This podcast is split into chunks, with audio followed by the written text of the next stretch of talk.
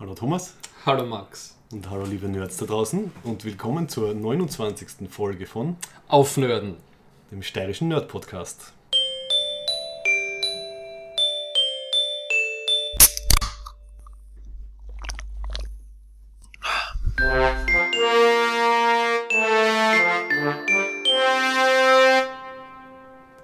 Thomas, fangen wir wieder Mit dem Sommerloch an. mit dem, wir machen das Sommerloch jetzt zu. Es ist knapp noch August und wir haben es geschafft, noch eine Folge zu machen. Erklären wir mal wieder, wer wir sind, Thomas Thomas Menzelberger. und Max Werschitz, äh, zwei Nerds aus Graz in Österreich, zu finden auf aufnörden.at. Soundcloud, Twitter, Facebook, slash Aufnörden. Genau. Wobei man ja jetzt nicht weiß, wie lange das noch so geht mit Soundcloud. Ne? Ja, es gibt schon arge Gerüchte, gell? du hast das bei der letzten oder vorletzten Folge schon mal erwähnt, die haben wirklich Geldprobleme jetzt.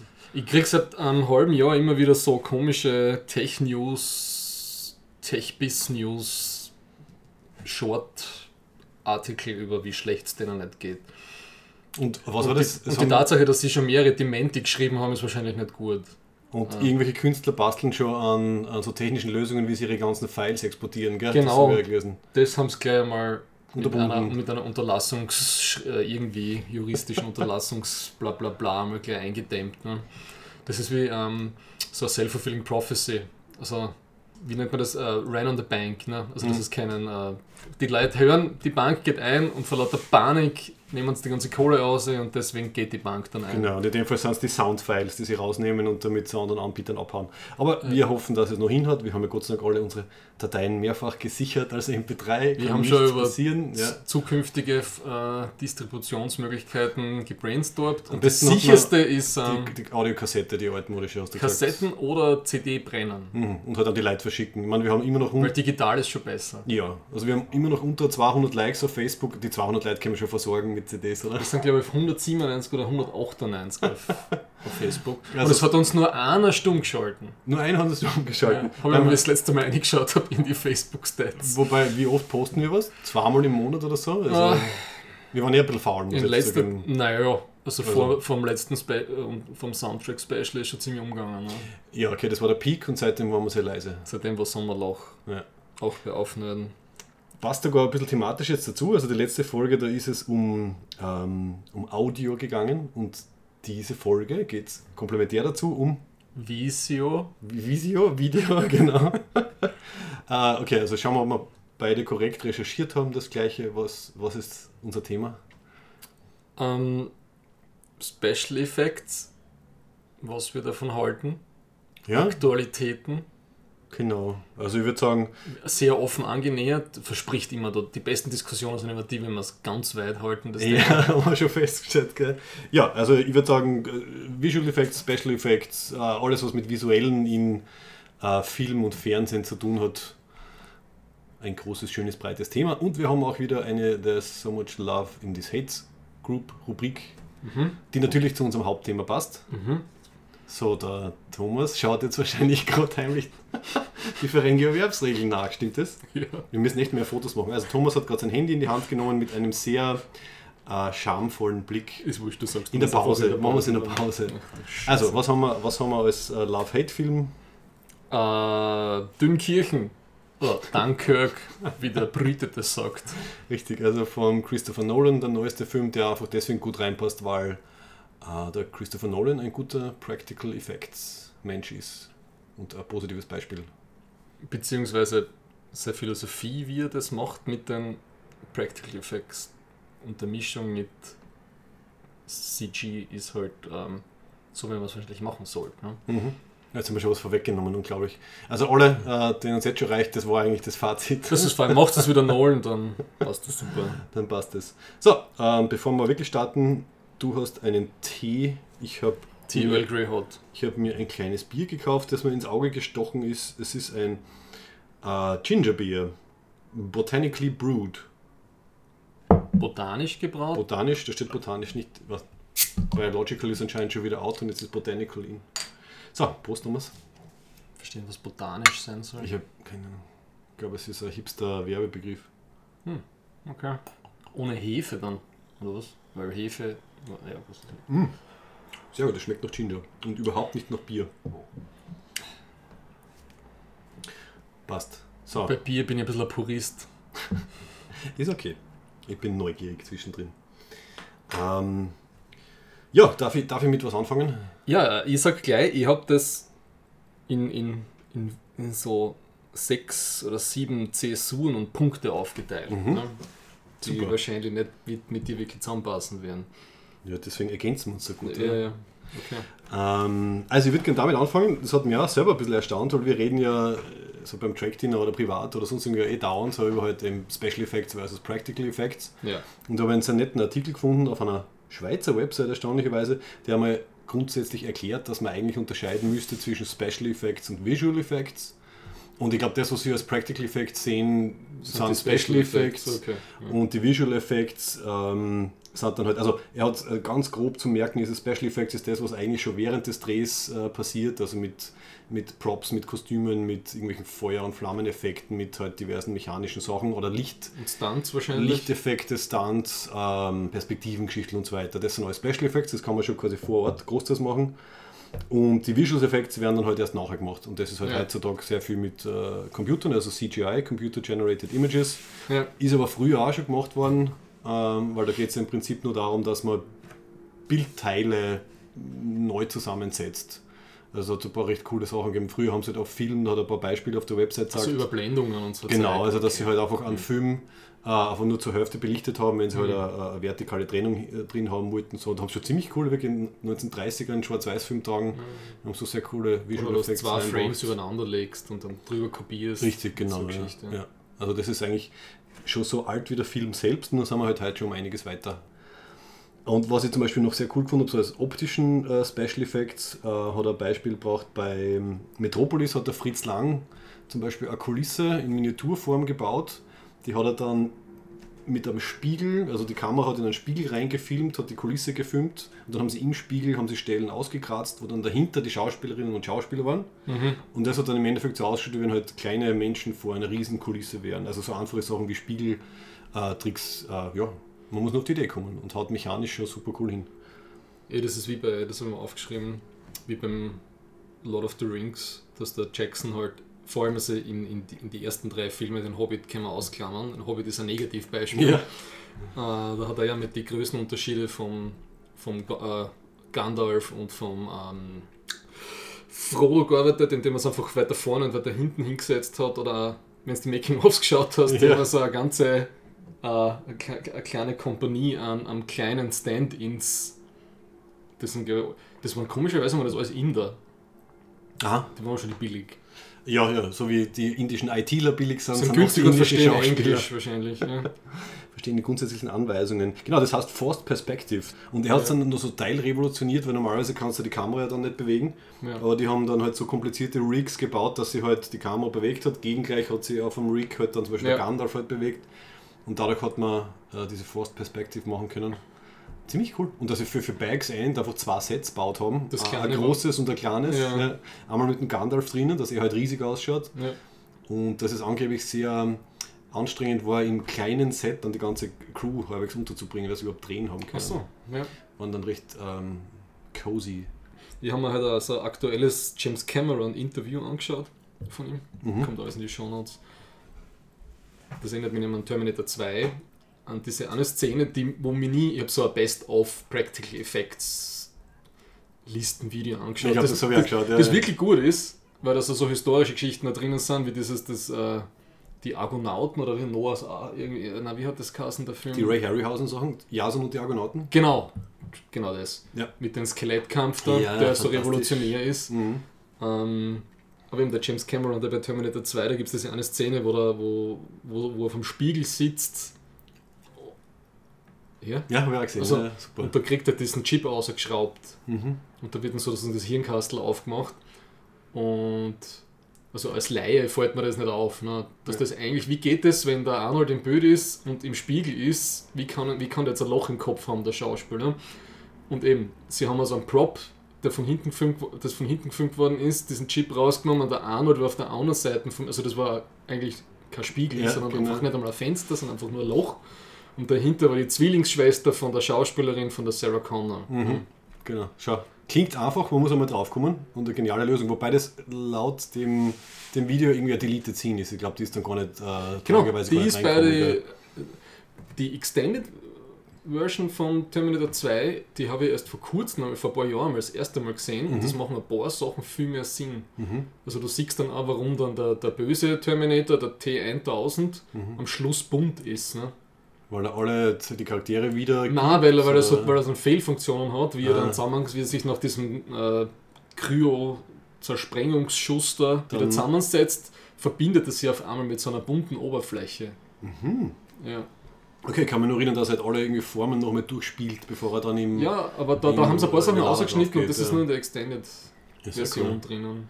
Uh, apropos, weißt du, es kommt die 3D-Version von Terminator 2 kommt jetzt dann ins Kino. Weißt du, Genau. ob das dann die Extended ist? Oder? Genau deshalb hat der James Cameron dieses Video gemacht, was glaube ich erst zufälligerweise glaub, vor zwei, drei Tagen online gegangen Okay, ist. okay. Der James Cameron, um bei dem Video zu bleiben, er sagt ja, dass die Qualität von den meisten 3D-Filmen heutzutage Mist ist, weil es äh, meistens nur Post-Conversion 3D ist.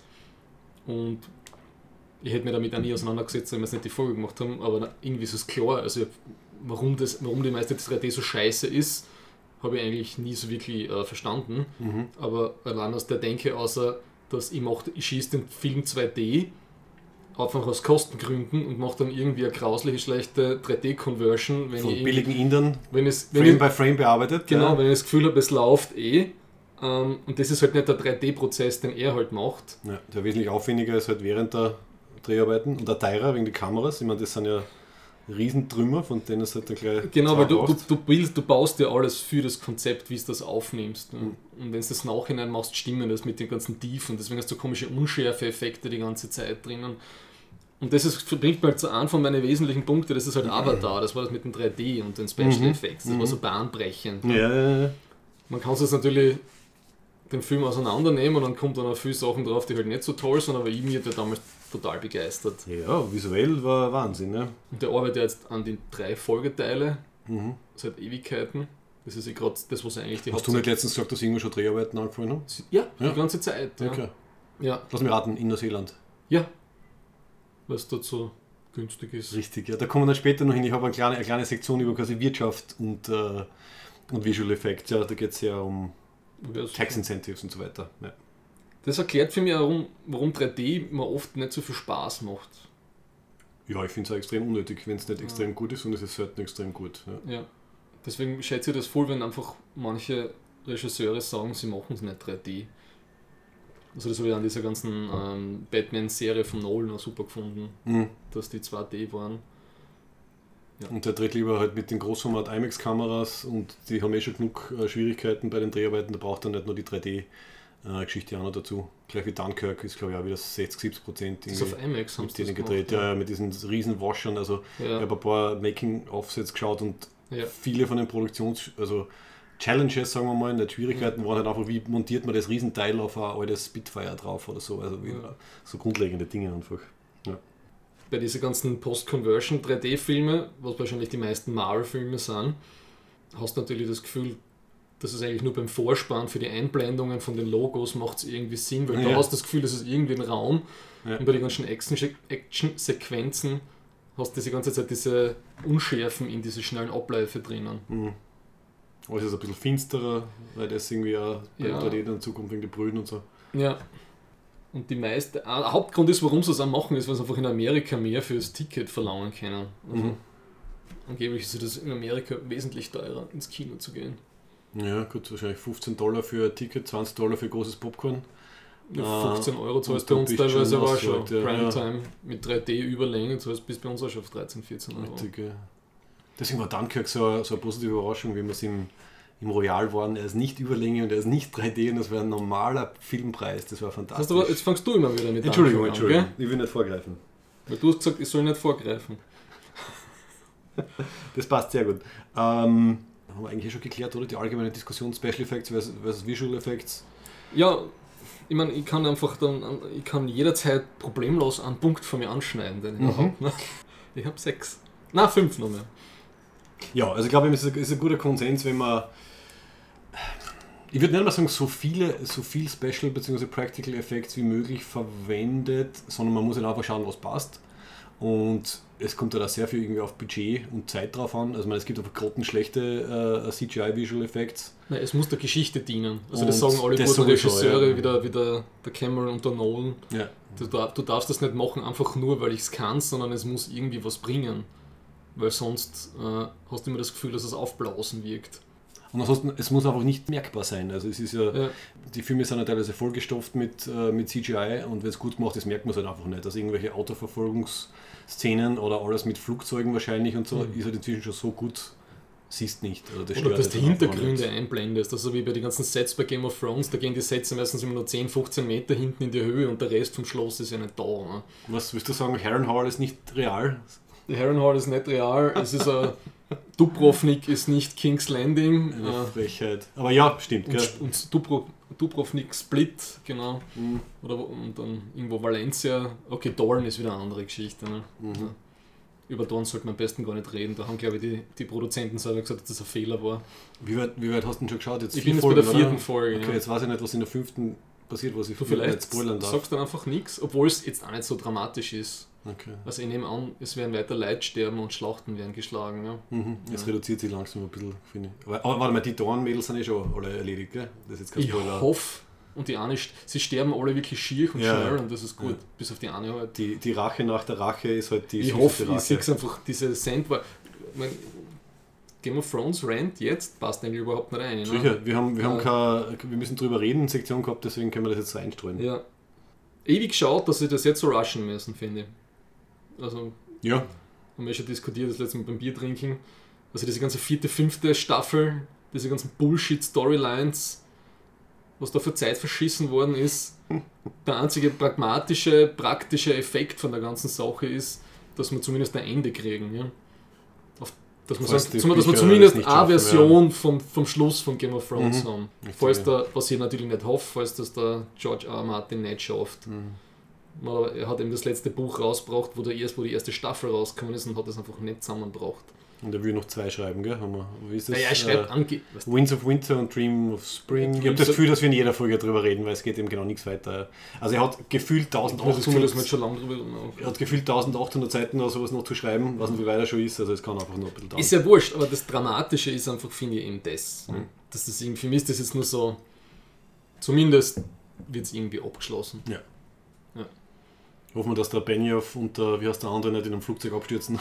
Und ich hoffe, dass es für ihn einen befreienden Effekt hat. Dass er das Gefühl hat, weil die Bücher haben ja mit dem, was da, mit diesem ganzen, wir hupfen auf der Landkarten, wie, wie auf Google Maps wild um und, und Leute treffen sie und Schlachten werden irgendwo geschlagen innerhalb von 10 Minuten. Und Raben werden wie E-Mails verschickt. Genau, genau. Und äh, Bergseen, wo ich vorher noch drin galoppiert sind, sind auf der gleichen Stelle auf einmal 30 Meter tief, because Visuals.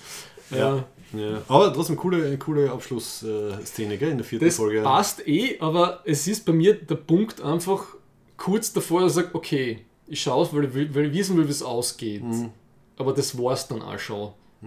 Ja, also ich bin, ich bin recht angetan, muss ich sagen, von der. Weißt warum? Von bin warum? Wir warten bei die, drinnen. die Ewigkeiten. Ja, manche Leute, die Bücher schon in den 90er angefangen haben, warten seit, ja, seit 20 Jahren darauf, dass der scheiß Jon Snow endlich die Daenerys und mit dem Tyrion, dass die alle in einem Kammer stehen und ein bisschen Ja. Chitty-Chat haben. Ja? Ja. Und dann kriegen wir eine Sexszene zwischen Missandei und Grey Worm, die fünf Minuten dauert. Die hätten sie in der gleichen Zeit unterhalten können. Warte mal, warte Sie hätten so machen wie bei. Sportübertragungen, wo zwei Matches gleichzeitig sind, hätten sie die Bild, ja. links oben ins Eck tun können, weil mir das überhaupt nicht interessiert, die, die ganze. Ich will, diese, ich will diesen netten Banter, diesen Tactical Chitty Chat, das ist, auf was es ankommt, die Mhm. Charaktere. Ja. Was ich jetzt dagegen halte, ist, dass du irgendwie letztens behauptet hast, dass äh, bei Interstellar, das hat irgendwie so dein Herz so berührt und es war so wichtig. Sag jetzt nicht, dass es bei, wenn du jetzt sagst, dass es jetzt bei sag ich, Game of Thrones um. Liebe geht, hast du nichts verstanden. Nein, ich sage jetzt, dass du kein Herz hast, weil ich habe die Ah. Szene sehr lieb gefunden. Es geht bei Game of Thrones nicht um Liebe wie in Interstellar. Es, ist, es muss ja nicht um Liebe gehen wie bei Interstellar, aber es war eine schöne, eine schöne Szene, die einfach ein bisschen den Gefühlen ein bisschen Raum gelassen hat. Ich muss nicht die ganze Zeit nur taktische Kriegsgespräche äh, hören, sondern ich habe sie extrem süß gefunden. Ja, aber ich hätte auch gern, dass sie mehr Folgen produzieren können oder dass die Folgen länger werden oder was auch immer. Aber ich, Ich will nicht so- mehr folgen, ich will die vierte und die fünfte Staffel Du willst die streichen, Zeit zurück. vor, das alles noch vorziehen und einfach ein bisschen mehr Zeit für den spannenden Teil jetzt haben. Aber gut, Weil es sind ja so viele coole, ich finde es einfach schade, weil es sind ja so viele coole Sachen auch. Aber das, es ist alles so gerafft. Ja, Das spitzt sich ein bisschen zu. Also zwei Folgen haben wir jetzt dann noch. Und das spitzt sich nicht zu, weil die Handlungsstränge langsam ineinander fließen, sondern weil es einfach Weil sie wegfallen, links und du das rechts. Gefühl hast, sie, sie schneiden rechts und links mit dem Stanley-Messer. Ja. Ja, okay, genug Game of Thrones, außer natürlich, dass geile Special Effects waren am Ende von der vierten Folge. Ähm, nachdem sie, glaube ich, immer noch keine echten Drachen haben, haben sie das mit Computern gemacht, aber sehr gut. Und Game of Thrones ist mit der Folge jetzt, äh, glaube ich, in irgendeiner Rekordliste, weil sie irgendwie am meisten äh, angezündete Stuntman in einer Szene zeigen. Das gibt es als Kategorie. Also, das sind wieder die, die, die Das Practical ist eine Award-Kategorie. das ist ein Award, also nicht für die Oscars oder so, aber es gibt halt irgendwo, irgendwer, irgendwer zählt mit anscheinend. In irgendeinem Film waren einmal, weiß nicht, sieben Leute gleichzeitig, die gebrannt haben und da sind halt jetzt 20, ich weiß nicht. Also Okay. immerhin. Also Cool. und wieder ein gutes Beispiel dafür, wie man Special Effects mit äh, Visual Effects mischt. Also Ja. die Drachen dürfen äh, im Computer sein und die armen Stuntmen müssen selber brennen. Gut. Aber ansonsten, wenn Ist man das auch draußen? Das fühlt sich besser an jetzt. ja, Jetzt haben wir das auch auf Tonband. Ich reg mich schon seit zwei Wochen auf. auf CD haben wir gesagt, wir brennen es Auf auf CD. dann. CD. Ja. ähm, Also du kannst jedes Thema anschauen, das du willst. Ich will nur, bevor wir zu Dunkirk gehen, will über Color Grading schimpfen. passt können wir aber gerne Das gerne- hast du gerne auch schon öfter gemacht, Ja. ne? weil du mir ja schon. Ja. Weißt, ähm, mein erster Punkt, der mir eingefallen ist, ich würde mal so sagen, Alien 1 und 2 versus alles, was ab Alien 3 kommt. Ne? Wenn wir jetzt von den Effekts reden. Mhm, mhm. Weil da merkt man, ich denke mir, man kann durch Special Effects kann man was gewinnen, wenn man es richtig einsetzt. Also für die Geschichte und im Hintergrund und nicht mehr als es ist, sondern, keine Ahnung, ja, äh, um, um praktisch den, den, den, den, den Wert von dem, was man sieht, zu erhöhen. Mhm. Ähm, das merkst du halt bei Alien 1 und 2, diese ganzen Props und die ganzen, ganzen Szenen und wie sie beim Zwarer diese, diese Koloniestadt mit in 1 zu 20 aufgebaut haben und so weiter und so fort. Und der Mhm. Cameron hat nur mit, mit was nicht, die ganzen Aliens waren alles zusammen irgendwie nur vier oder fünf, die er gehabt hat und das hat er alles so geschickt eingesetzt. Und dann siehst du bei Alien 3, den ich eigentlich auch cool gefunden habe von der Geschichte, ja, der mir immer gut gefallen hat, aber du siehst, dass sie das Alien ein paar Mal mit dem Computer generiert Mhm. haben. Und das altert nicht gut, ja. Ja. Das schaut scheiße aus. Das war, wann war das? Ende 90er oder was? Genau, Das war also der Zeitpunkt, wo es das- noch nicht gut genug war. genau, also Star Wars, Pre genau in der Zeit von den Star Wars Prequels, die, die altern einfach alles Ja. andere als, als äh, vorteilhaft. Genau, genau. Ich habe Phantom Menace eben gerade deswegen vor, Ja. vor ein paar Wochen wieder mal durchgezappt. Äh, es ist wirklich extrem auffällig, wobei was man auch merkt, ist, dass dann mit dem zweiten und mit dem dritten neuen wird es dann besser. Also beim dritten ist dann das CGI schon wieder fast auf dem, was wir heute gewohnt sind. Aber der erste ist wirklich leider, der hat zwei, drei Jahre, glaube ich, gut ausgeschaut und dann ist er einfach überholt worden von der Technik. Ja, und das Alien beim Dreier, glaube ich, hauptsächlich, wenn es so in den Gängen herumrennt, gell? also wenn man Genau. diese Voll, Ja. äh, Vollformaufnahmen sieht. Avos, Avos ähm, in diesem, was nicht, was ist das, irgendwie das eine geschmolzene Metall oder so, was da reinfällt, Ja, diese Legierung schaut ja. total kacke aus. Ja. Ne? Ich weiß gar nicht, Moment mal, ich wollte jetzt gerade sagen, da haben sie gespart, aber vielleicht ist es ja sogar teurer gewesen. Ich weiß es nicht. Es könnte sein, dass das äh, nachgebaut als Modell sogar billiger und besser gewesen wäre. Ich glaube, das ist einfach so, wie wir das mit dem Wolfgang zum Sound diskutiert haben, in die 80er das Keyboard, die ersten Synthes, ja, kann man also heutzutage fast nicht mehr anhören, die ersten halt, ne? Und damals war es halt irgendwie top, top notch, state of the art und alle haben sich gefreut. Heutzutage sagt man ja, vielleicht, vielleicht sollte man es mal remastern. Ja. Und ein Punkt ist, okay, das kann man ja, das kann ich den Punkt ausstreichen, ja? dann kommen wir zum nächsten Punkt Mhm. ähm, der nicht Dunkirk ist. Ähm, das kann ich ja noch verzeihen, verstehst du, im Sinne von diesem State of the Art. Aber da merkt man es halt ganz stark, dieses, diese schlechte Alterung von alte, billige Effekte, Mhm. die halt äh, CG sind. Ähm, wenn halt Leute das einfach nur machen, um etwas zu machen, um es irgendwie bombastischer zu machen. Da habe ich so oft machen jetzt gesagt, egal. Und da ist mir Matrix 1 versus Matrix 2 und 3 eingefallen. Ja, ja, schön. Und da ist für mich ein Punkt, ist eben, wo die Special Effects, wo man die das Kinoerlebnis verhauen können. Und das habe ich nie so stark gehabt wie in Matrix äh, 2. So, uh, Upgrades. Mhm. Und wie ich dann im Kino gesehen habe, der Neo, der da in der Mitte steht, wo die 100.000 Agent Smith auf ihn einprallen, der schaut scheiße aus. Der schaut aus wie eine Strichmannskelfigur. Ja, wie Gummipuppen, die halt herumgeworfen wird von einer Physikberechnung, die nicht funktioniert. Und ja. das hat mir die, das hat mir wirklich die Lust an dem Film Da ist die Kurve nach unten gegangen. Das hat, mir, das hat mir echt versaut. Ich habe wirklich. Ja. Vor 10 Minuten habe ich noch in den, Ja. in den zweiten Matrix eingeschaut. Ja. So. Und den, den ersten habe ich mir gestern nochmal ganz angeschaut. Es ist wirklich ein Wahnsinn, wie gezielt im ersten diese, diese Action-Szenen eingesetzt sind und nämlich sehr viel ähm, praktisch gedreht Mhm. und wenig mit dem Computer. Und im zweiten dann eben diese, diese eine unmotivierte, das ist sogar schon früher, also die Upgrade-Szene Ja, ja. ist, wo er halt irgendwie zwei Agenten einmal gleichzeitig bekämpft, was halt anscheinend wirklich darum geht, okay, wir haben 15 Minuten Film, jetzt muss irgendwie eine Kampfszene rein. Dann ist diese sinnlose Kampfszene. Und dann diese Massenszene ist wirklich furchtbar, weil es schaut unrealistisch aus, ja, wie Gummipuppen, die herumfliegen. Das geht viel zu lang an uns. Also kannst vergessen, ja.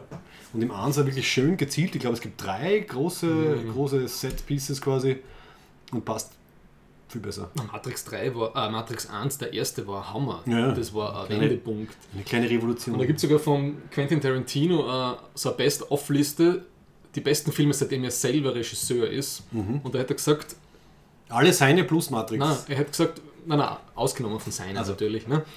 er hat gesagt, eben wenn Matrix 1, wenn es nicht 2 und 3 nachgemacht hätten, wäre das der beste Film für ihn. Ja, ja, In der, in der Zeit, wo er selber kreativ als, als Regisseur arbeitet.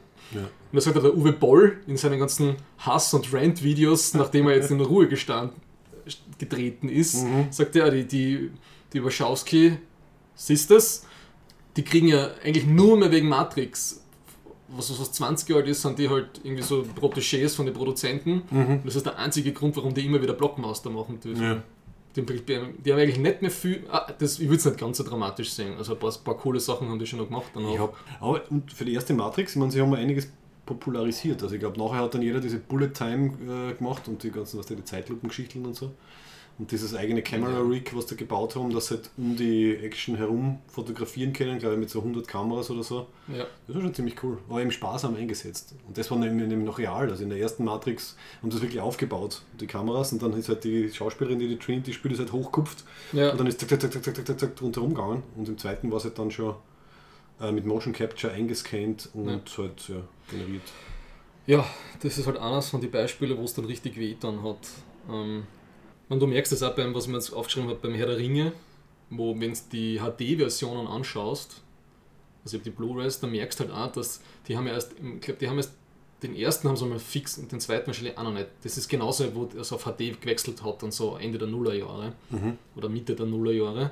Da merkst du einfach, dass das Make-up und die Props und die Qualität von diesen ganzen Plastikbäumen im Studio, das hält nicht ganz mit mit der HD-Auflösung. Also die haben das alles hochgerechnet, schaut super aus und die ganzen Visual Effects, die sie dann gehabt haben, schauen viel besser aus, aber es altern dann teilweise andere Sachen nicht. ne? Also du musst ja dann, du musst praktisch das Ganze, wenn du HD schießt, musst du praktisch alles auf HD ausrichten. Das ist das Ja. gleiche, wie wir Red Sonja äh, angeschaut haben, wo sie das Original, wo sie die Originalrollen genommen haben und dann in, in 11080er HD anschaust, das schaut alles aus, als ob die gerade durch irgendwie durch eine Pappmaschine-Landschaft gehen. Dann schaut es alles wie, Ja. aus wie Folgen aus der alten Star Trek-Serie. Ja? Ja. Nur war das damals Lodi.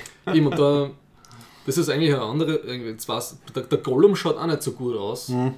aber der Gollum an sich, was es um Special Effects geht, war auch bahnbrechend. Ne? Mit, Ja, ich meine, die Mimik war einfach so gut Andy vom Andy. Serkis, dann war es nicht so schlimm, dass er jetzt nicht so super realistisch ausgeschaut hat. Ja. Eben, das ist glaube ich das, was du vorher ein bisschen angeschnitten hast, wenn die, wenn die Story passt und wenn in dem Fall die Dialoge passen, dann Mhm. ist es nicht so wichtig, wie es ausschaut. Wenn der Charakter einfach so faszinierend ist, dann achte ich ja auf das, was er macht und nicht wie er ausschaut. Und das ist nicht irgend so, wie soll ich sagen, das ist ja, da ist ja echt ein Mensch drinnen, der das, der das spielt. Ja? Mhm. Das ist nicht irgendein völlig äh, nur CG-generiertes Viech. Das gibt halt den Schauspielern was, mit dem sie arbeiten können. Richtig, Und da ist mir dazu eingefallen, eben, dass ähm, bei Beauty and the Beast, den habe ich nicht gesehen, den Neichen. Ja, noch mit nicht der leider, Emma ne? Watson. Ja. Ich habe nur ein paar Kritiken, ne, genau, ehrlich gesagt nur eine gehört, Du, das reicht fürs Weltbild. nur eine gehört, wo drinnen war, eben, dass, die, dass das teilweise ein bisschen komisch ausgeschaut hat, weil die Emma Watson war bei der, bei der Kritik die Vermutung nicht viel gehabt hat, an dem sie sich orientieren hat können, weil das alles nur ein riesiger Greenscreen war. Okay, also hat er irgendwer wahrscheinlich eine Stange hingehalten, wo eine Kugel war, mit da ist der Kopf. Bitte schau dorthin. Genau, und das erinnert mich ja, eben weil wir gerade von Herr der Ringe geredet haben, dass beim Hobbit waren ja diese Szene von diesem Council mit Gandalf, Saruman und äh, Kate Blanchett, äh, Galadriel? Sie müssen mich alle lieben, Galadriel? genau. Das war auch nur Greenscreen, glaube ich. Und der Christopher Lee, der den Saruman gespielt hat, ja. dass soll Tränen angehabt haben in den Augen. Ja, weil er von weil grün geblendet war. I did not study acting for this. This is not the end of my career. Oh. Sniff, sniff. Das glaube ich. Angeblich. Ja, du ich habe jetzt kein, ist nicht confirmed, ob die Geschichte schon hundertmal von hundert verschiedenen Leuten gehört, Wurscht, die alle im Internet Das ist auf jeden Fall eine gute, eine gute Anekdote und ich glaube es ja. gern, weil man so eine Szene, da drehen sie tagelang dran. Das war eine relativ lange Dialogszene und was sind, glaube ich, nach vier Tagen von Grün umgeben, drehst wahrscheinlich ein bisschen durch dann. Ja. Oder bei Star Wars, ja, bei Phantom Menace und so weiter. Ja, da sitzen sie hauptsächlich zum, genau, sie, mhm. sie gehen vor Greenscreens, oder waren es damals der Blue Screens, ich weiß gar nicht, da hat es ja irgendwann mal so ein bisschen einen Wechsel gegeben. Uh, muss extrem frustrierend sein für die Schauspieler. Ja. ja. So, jetzt habe ich das Gefühl, wir haben ein paar Haken geschlagen und ich weiß nicht, wo, man, wo der Ursprungspunkt war. Ähm, so, wo warst du? um, ähm, vor dem wo war ich vor dem? Da war ich gerade beim Gollum und beim Andy Circus. Der inzwischen genau ein Monopol auf so ziemlich jede, jedes äh, Creature ja. hat. Also er ist Cäsar in Planet der Affen, er war. Wobei ich sagen muss, die Affen bei Planet der Affen. Ich weiß, du magst nicht, dass sie von Maschinengewehren nicht äh, angeschossen werden können. Das schaut scheiße aus.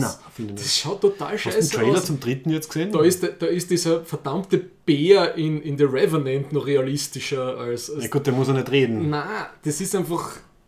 Nein, das wundert mich jetzt. Okay, dann haben wir unterschiedliche Ich finde, dass die, die Offen aus den 70er im Originalkostüm schauen okay. immer noch besser aus für mich als, als diese scheiß CGI-Offen. Okay, nein, ich finde, das haben sie schon heraus. Also beim letzten vor allem hat mich nichts mehr, nichts mehr gestört. Also bei den Trailern. Mir hat nur diese Raketen im, im Trailer, in diese, wo diese oder diese Sturmangriff da fahren und die Raketenabschussrampe am vorderster Front mitfährt mit dieser scheiß fetten Rakete. Okay. Beim, beim Trailer für den dritten jetzt? Ja, jetzt kommen wir gleich drin. Das ist so unglaublich dumm.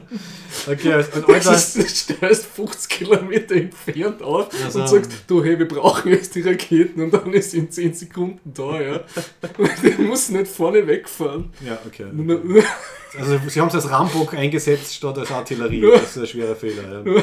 Damit der Buddy halt irgendwie sieht, dass das alles so geschmiert läuft. Ja während er sich den Kopf rasiert. Mhm. Na, also diese ganze Szenerie vom Setup im Trailer hat mich schon dermaßen angekotzt. Okay, also dich als der Militärstrategie wird das nicht überzeugen? Nein. Okay. Passt, dann machen wir äh, das dann zu einer Love-Hate-Rubrik und können das auch besprechen. Ja. Ähm, ich habe noch mehrere Punkte, ich kann weitermachen. Ja, ja, ja tun wir. Warte, eins noch, äh, was man, was man was ich dann auch wieder entdeckt habe, weil wir festgestellt haben, dass bei Terminator sehr geile, also beim Zahnarzt sehr geile ähm, Effektszenen vorkommen. Fasziniert immer nur die Rakete, so? Wischt wahrscheinlich an Scheiß auf und damit. Zwar vielleicht, wenn es große Gorillen so. vielleicht, vielleicht stehen ja mehrere hintereinander. Vielleicht haben sie gerade so eine Reihe gebildet, weil sie sie zum Essen anstellen und dann kannst du fünf von denen wegbuchen. Wie das süß, dass dich das amüsiert. Das, das hat einfach irgendwie gedacht, wir brauchen die scheiß Auto, damit es cool ausschaut.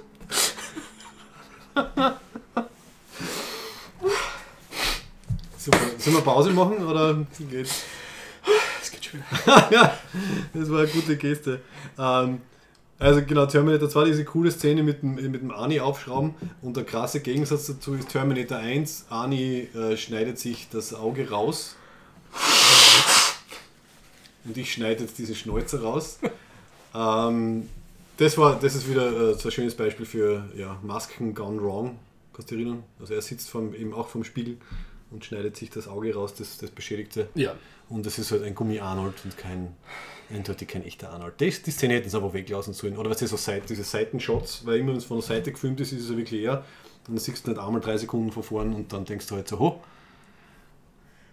die Puppe ist da. Aber sonst gut gealtert. Passt. Machen wir, machen wir Pause, Thomas lacht dich aus. So, ich glaube, es geht wieder. Gut, dass wir, gut, dass wir den Trailer jetzt gerne mal angeschaut haben. Ja, ich habe den noch gar nicht gesehen. Das war, ich meine, neu unter Anführungszeichen drei Monate, aber das heißt, dass einfach im Kids nur die alten Trailer laufen. Weil du, wenn einer Monkey Killer aus seinem Helm aufschreibt, dann, dann hat der Affen anscheinend überhaupt nicht gern. Nein, nein. So. Ähm, weil du gerade gesagt hast, dass der Schwarzenegger diesen Prop da gehabt hat, wo, wo, so, wo vom Terminator das Auge ausgeschnitten worden ist. Mhm. dann ist natürlich ein ganz wichtiger Punkt für mich der, der Jim Henson Creature Shop. Ne? Mhm. Ich glaube in London und wahrscheinlich jetzt auch schon in LA, glaube ich, ein Studio, bin mir jetzt nicht ganz sicher. Und da kommt dann auch so ein Making-of-Ding in die Show Notes von der legendären, haben wir eh schon öfter angesprochen, Farscape-Serie. Der Rachel, Team Rachel und Team Pilot. Also, das sind so ja, mechatronische Viecher, die halt von mehreren Puppet Master parallel gesteuert werden. Warte mal, der eine ist der You Fart Helium Genau. und der andere ist der. Da sieht man, wie sie gemacht worden sind aus Latex und alles handgemacht, aber auch diese mechatronischen Geschichten im Kopf drin vom Rachel für die ganze Mikromimik. Mhm. Das sind alles kleine Elektroroboter-Motoren, Ja. die der, die der, also der, der, der Puppenspieler mit. Es sind mehrere Puppenspieler. Einer macht, glaube ich, nur das Gesicht und der andere macht den Rest vom Körper. Und vom Pilot, das ist halt der, von der Moja, also von diesem lebenden Schiff, praktisch der mit, mit ihr verwachsene Pilot.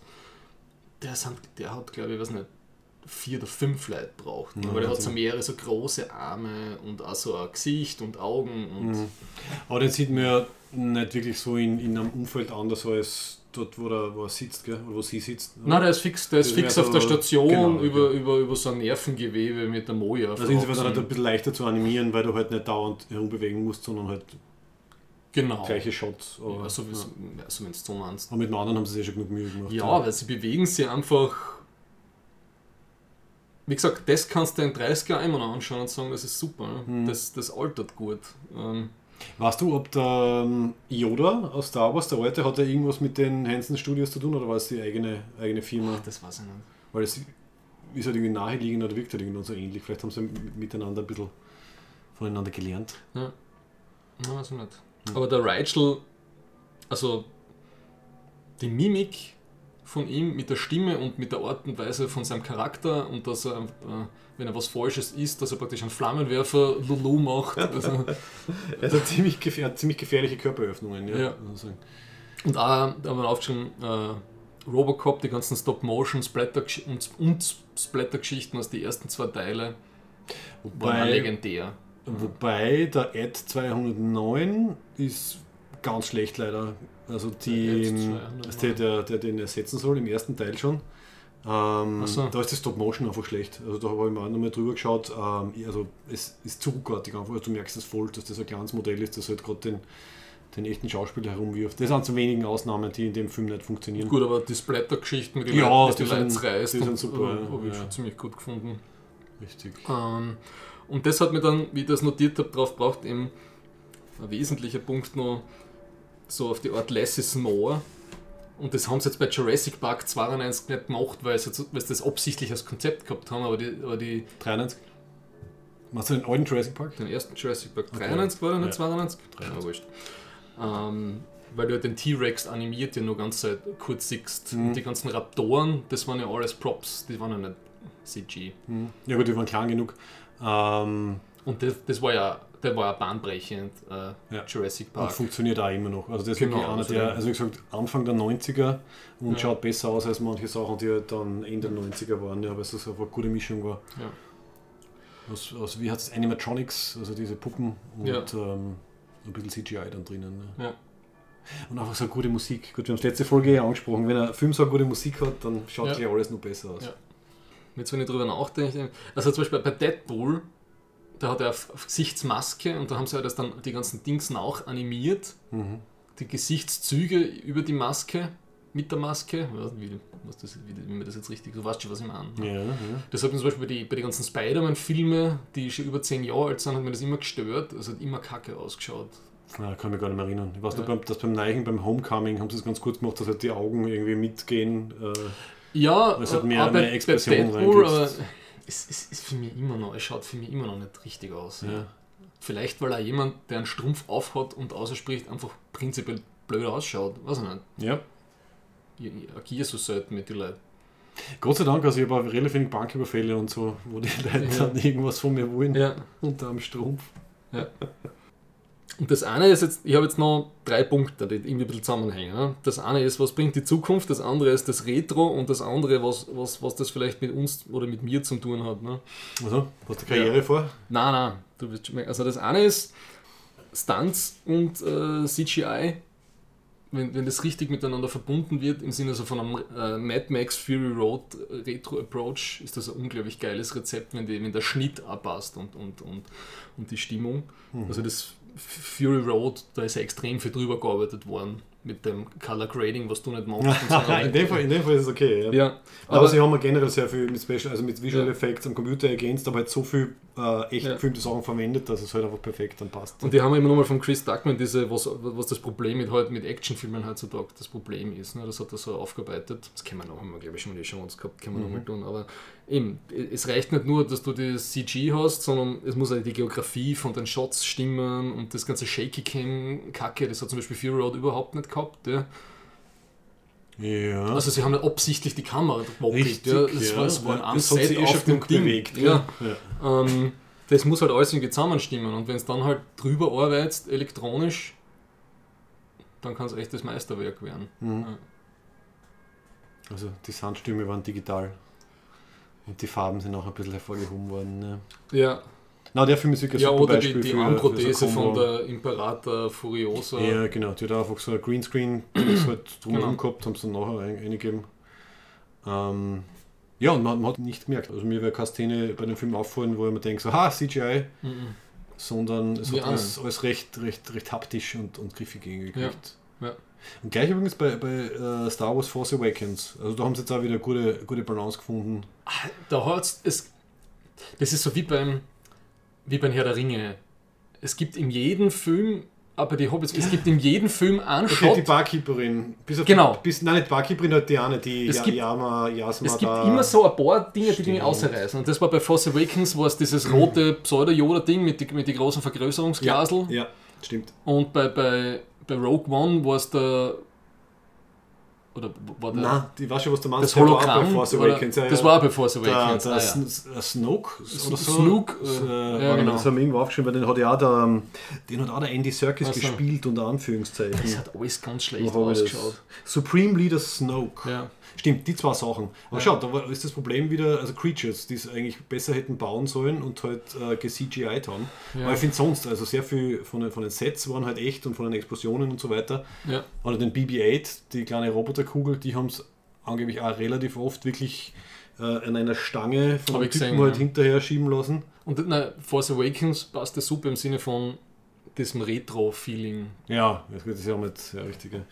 Den, A New Hope quasi. Und das ist, glaube ich, gar nicht. Ich, was ich mal, ist das jetzt, ich glaube, es ist eine, es ist eine dramatisch teurer. Ich glaube, es kostet relativ, also wenn du jetzt extrem viel Leid, dann schau dir mal den Abspann an von irgendeinem Marvel-Film. Hm, drei Kilometer. Drei Kilometer, 15 Animationsstudios und jeder hat 400 Leute. Ja, kann auch nicht billig sein. Ja, also ganze Lagerhallen von Leuten sitzen da mit irgendwie After Effects oder wie das Programm heißt. Ja, Premiere, After Effects und so ja. weiter.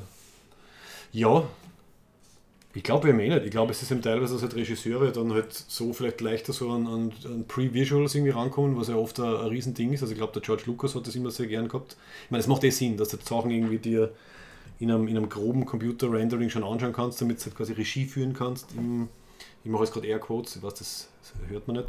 Äh, dass man halt auch virtuell Regie führen kann. Ich, ich kann mir vorstellen, dass sehr viele Regisseure das halt gern haben, anstatt dass jetzt irgendwie warten, bis ihnen jemand die Puppen baut äh, und dann halt am Set herumprobiert. Hm Du meinst jetzt, wie jetzt? Das ist, glaube ich, teilweise Regisseure einfacher ist, wenn sie sagen, wir machen das als CGI-Szene, weil dann haben sie einfach schon viel früher die Kontrolle drüber mhm. und können, können das direkt setzen sie dann zum Computer halt hin und sagen, okay, bitte Kamera schwenk so rüber, brauchen nicht, weißt du, brauchen So wie der George Lucas mit einem 3 Liter Starbucks-Kübel. Ah, wir müssen das nicht nochmal machen. We'll fix it in post. Naja, weil der hat irgendwie so zwei, drei Szenen, wo sie zwei Kamera A, Kamera B haben, also Shot Shot, Counter Shot. Ne? Mhm. Und bei dem einen hat halt die eine Seite passt, und beim anderen hat die Seite passt und nur irgendwas anderes nicht. Sondern wir müssen das nicht nochmal drehen. Ah, wir, wir ja, genau, genau. Solche, solche, solche, Faulheiten kommen dann, kommen ja, dann raus. Ja. ja. Das ist jetzt aber wirklich kein gutes Beispiel. Aber ich jetzt finanziell, finanziell wird es nicht so ein riesen, so ein riesen Unterschied sein, wobei ja, kennen wir nicht aus. Wie wir dann später noch sehen werden, ist es ja doch billiger, als man glaubt dann, die, die ganze Computergeschichte. Ja, ich glaube jetzt auch nicht, dass war, wo Mad Max Fury Road war jetzt wahrscheinlich jetzt nicht so der teure Film, oder? Weil das haben sie alles in Namibia draht und was ist das teure? Dass die, Die ganzen Leute in die Wüste führen und das Catering. Ich glaube, Ja, das das- Catering war das- das teuerste. das Catering und dort halt ein paar Autos in die Luft jagst. Ne? Also, Oh, wobei da gibt es ja, wie wir ja alle wissen, zu den ähm, Dreharbeiten sowohl von den alten, also von New Hope, als auch von Force Awakens. Also die alten haben sie in Tunesien gedreht und da hat sie dann ja wirklich einmal einfach das ganze, das ganze Set in einem Sturm irgendwie zusammen. War, Äh, das, war, war zusammengehauen. das nicht Waterworld? Das war ein Sturm mit mehr Wasser, ja. Okay. Dort war es ein Sturm mit sehr viel, mit sehr viel Wind und Sand. Und das, da, da wird es dann, glaube ich, teuer. Ja. Also wenn du sagst, na, diese Wüstenszene mache ich jetzt am Computer, Sind alle versichert. Und ja, gut, sie haben es irgendwie durchgebracht, aber ich kann mich noch erinnern, ich habe mir das Making-of angeschaut und wie es dann halt wirklich äh, George Lucas und seine ganzen Hauptchefs dann quasi in der Früh dann wieder reinfahren und es ist alles kaputt. Ja, Und sie wissen, sie haben halt jetzt einfach so und so viele Tage an, an Zeit verschissen und an Kosten, was neu aufbauen Ich glaube eher, dass das Problem ist, dass du teilweise so deine Lead-Actor, dass die so eingebucht sind im Jahr, dass die ein, zwei, drei, vier Das- Filme machen können, dass man gesagt wir müssen jetzt seit drei Monaten das Ding jetzt, wir müssen jetzt fünf Wochen das Ding jetzt Ja, richten, oder Planungssicherheit dass da einfach. irgendein, irgendeiner von den Superstars oder irgendein anderer, was nicht, Subcontractor sagt, nein, sorry, da haben wir den nächsten Film, da kennen Ja, wir nicht. ja. Ne? Ja, okay, das wirst du nicht versichern können, schätze ich Ja. mal. Ja. Wenn das Wetter schlecht ist, dann muss äh, der Liam Neeson aber noch bleiben. Also der letzte Punkt, es gibt da so eine Progression, finde ich, in der Technologie halt. Also was heißt das finde ich, das ist ja total offensichtlich. Das ist, es gibt, hat zuerst diese praktischen Effekte gegeben, die jetzt, wie wir festgestellt haben, Special Effects heißen. Und dann gibt es das CGI, also die computergenerierten Bildchen. Mhm, mhm. Ähm, und das nächste ist halt das ganze VR, das virtu virtuelle Realitätszeugs oder AR, also Augmented Reality. Und Das dann tritt schon aus dem Kino heraus in unsere Welt hinein. ja, das ist die Frage. Ich hab, das kommt auch in die Shownotes von, also vom MIT, vom Technology Review. Die haben auch, da hat einer, so ein altgedienter Filmkritiker versucht, das ein zu antizipieren, was das heißt. Also es war heuer beim Sundance Festival, war irgendwie der erste Film, der, der für VR gemacht worden ist, irgendwie in der Auswahl. Und da- eben im gleichen Interview sagt der James Cameron, von dem ich vorher geredet habe, eben, dass das meiste, was heutzutage als VR verkauft wird, ist kein VR, sondern es ist eigentlich nur äh, Omnidirectional Vision. Also das heißt, du hast einen fixen Standpunkt, wo du praktisch 360 Grad in der Kugel in alle Richtungen schauen Also kannst. diese ja. YouTube-Videos, die es da schon gibt. Ja, ähm, aber du kannst ja praktisch nicht, eben der, der, der einzige logische Schritt, Schritt ist dann irgendwie von VR zu AR, also Holodeck-mäßig. Ja. Mhm. Ähm, und das ist halt die Frage, kommt da in diesem Artikel, im, ob, ob, ob sie diese Technologien an so einem passiv-linearen Narrativ irgendwie orientieren. Das beste Beispiel sind ja schon Videospiele. Ne? Ja, Also da gibt es ja. halt die Schlauchspiele und es gibt die Open World. Ne? Mhm. Wenn du einen Film machst, musst du irgendwie was Schlauchartiges machen oder zumindest irgendwie was Verästeltes äh, machen. Ja, genau, genau. Ähm, und das ist halt das große Fragezeichen. Wobei eben die Technologie jetzt noch nicht so weit ist, wenn, wenn der Artikel stimmt, dass es, ist es noch nicht so ausgereift, dass du so eine High-Quality VR im Kino schon anbieten kannst. Ja. Vor allem, wie würdest du das machen? Also wenn ich, wenn ich VR höre, dann denke ich daran, dass wirklich jeder eine quasi Maske auf hat. Und also nicht, das ist dann kein Kinoerlebnis, Ja. ein gemeinsames, sondern halt ein, Eben, ich ist- setze mich ist- zu Hause auf die Couch und, und habe quasi ein Oculus Rift oder was auf. Ich schätze mal, dass das so gemeint ist. Ja. Ja. Also, dass du so wie bei 3- 3D halt drinnen sitzt oder dass die, keine Ahnung, was, da, was das dann hat, die VR-Experience im Kino, was das Mhm. sein kann. Ja. Ich glaube, das wird noch lang dauern. Also ich habe immer das Gefühl, dass so in der, in der, in der Filmindustrie ist die Leute, vor allem so in den, also, also aus, den, aus den Medien stürzen sie gern halt auf irgendwelche technischen Entwicklungen und sagen dann, ah ja, das könnte die Zukunft des Kinos, das was auch immer sein.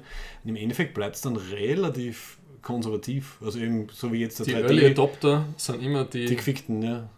Pornografie. Achso, das war Ja. im wahrsten Sinne des Wortes. Insofern. Ja.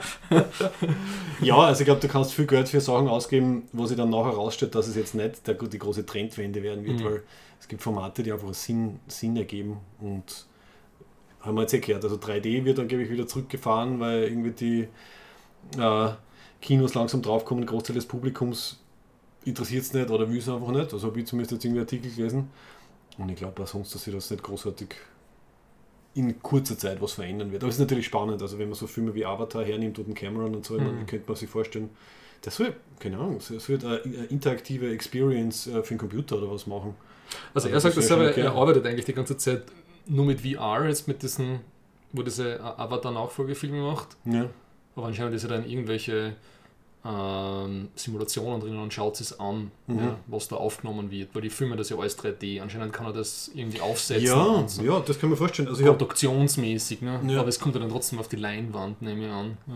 also das wird wieder gut zu dem, äh, was ich vorher gesagt habe, passen, weil bei Avatar einer von den, von den Meilensteinen war eben auch, dass die Computer endlich die Rechenpower gehabt haben, dass sie diese, diese 3D-Welten, die sie da erschaffen haben, während Leute mit Motion Capture da auf der Bühne waren, hat dann der Computer eben schon teilweise vorberechnet. Ich glaube, das habe ich vorher ein bisschen teilweise gemeint mit diesem Pre-Rendering und so. Also der, der Cameron hat sich äh, am Set, während er die Motion Capture äh, Schauspieler halt dirigiert hat, sie am Computer schon anschauen können, wie die im Kontext ausschauen. Und vielleicht, stell dir mal vor, er, er steht da mit einer Virtual Reality Brille, drinnen und schaut das nicht nur am Monitor an, sondern ist quasi drinnen, geht herum und kann sagen, na, von der Perspektive schaut der Baum besser aus, stellt sich bitte darüber. Oder weiß ich nicht, du CGI-Mensch, du bitte das Haus darüber und so, also jetzt also Hausnummern. Das könnte man schon vorstellen, ne? dass er quasi in der virtuellen Szenerie drinnen steht und Regie führen kann, wie ein Regisseur, der halt auf, einer, Ja. ja, auf einem echten äh, Set steht. Das, ja. Ja. Man ist ein Luxus, aber sicher geiler Luxus, wenn er es sich leisten kann. Ich meine, von Filmtechnik habe ich ja praktisch null Ahnung. Ja, ich habe ein iPhone weiß- 4S, mit dem kann ich super sagen. Nein, aber ich weiß, es, es hat so diese Sprünge gegeben, dass du früher als Regisseur erst gesehen hast, wie es ausschaut, wie es die Rollen beim, beim Schnitt durchrennen hast lassen. Ja, die Dailies hat es immer gegeben. Ja, aber mit, dann hat es irgendwann mal diese, das Ding gegeben, dass du permanent am Bildschirm mitschauen kannst. Ja. Ähm, und dann haben sie angefangen, praktisch die ganzen Sets und die Shots äh, ähm, 3D zu animieren, wie wenn du das planst, Mhm. dass du Mhm. nicht praktisch die vor, dass du nicht vor Ort die ganze Zeit herumrennen musst, Auge vorher und schaust, wie die Shots, also du hast da praktisch Arbeitersport, Ja, dass du das ein bisschen besser planen hast können. Das ist vielleicht die nächste Iteration in dem Ja, Prozess. ja, du ne? wird Sinn machen. Also wenn das dann nochmal preislich dann herunterkommt. Ähm, ja, aber ja, das finde ich, das find ich irgendwie so lieb. Also bei diesen ganzen Making-Offs, also das heißt eben dann die Dailies, also wenn sie am Ende des Tages dann halt die, das gefilmte Material durchschauen und schauen, Ja. oh, hat es eh gepasst und so und müssen es am nächsten Tag nochmal machen. Ja. Ja, das hat mich fasziniert bei diesem einen Typen, der, wann war das, diese Skelette, bei dem, Der Ray Harryhausen, ne? bei dieser einen Film- und die Argonauten. Genau. der ist super. Der ja. hat, was ich da gesehen habe, der hat pro Tag eine halbe Sekunde Film. Also der hat das alles allein gemacht Genau, so und der arg, hat jeden ja. Tag eine halbe Sekunde zusammengebracht. Wahnsinn, gell? Das musst du mal haben, die Muse.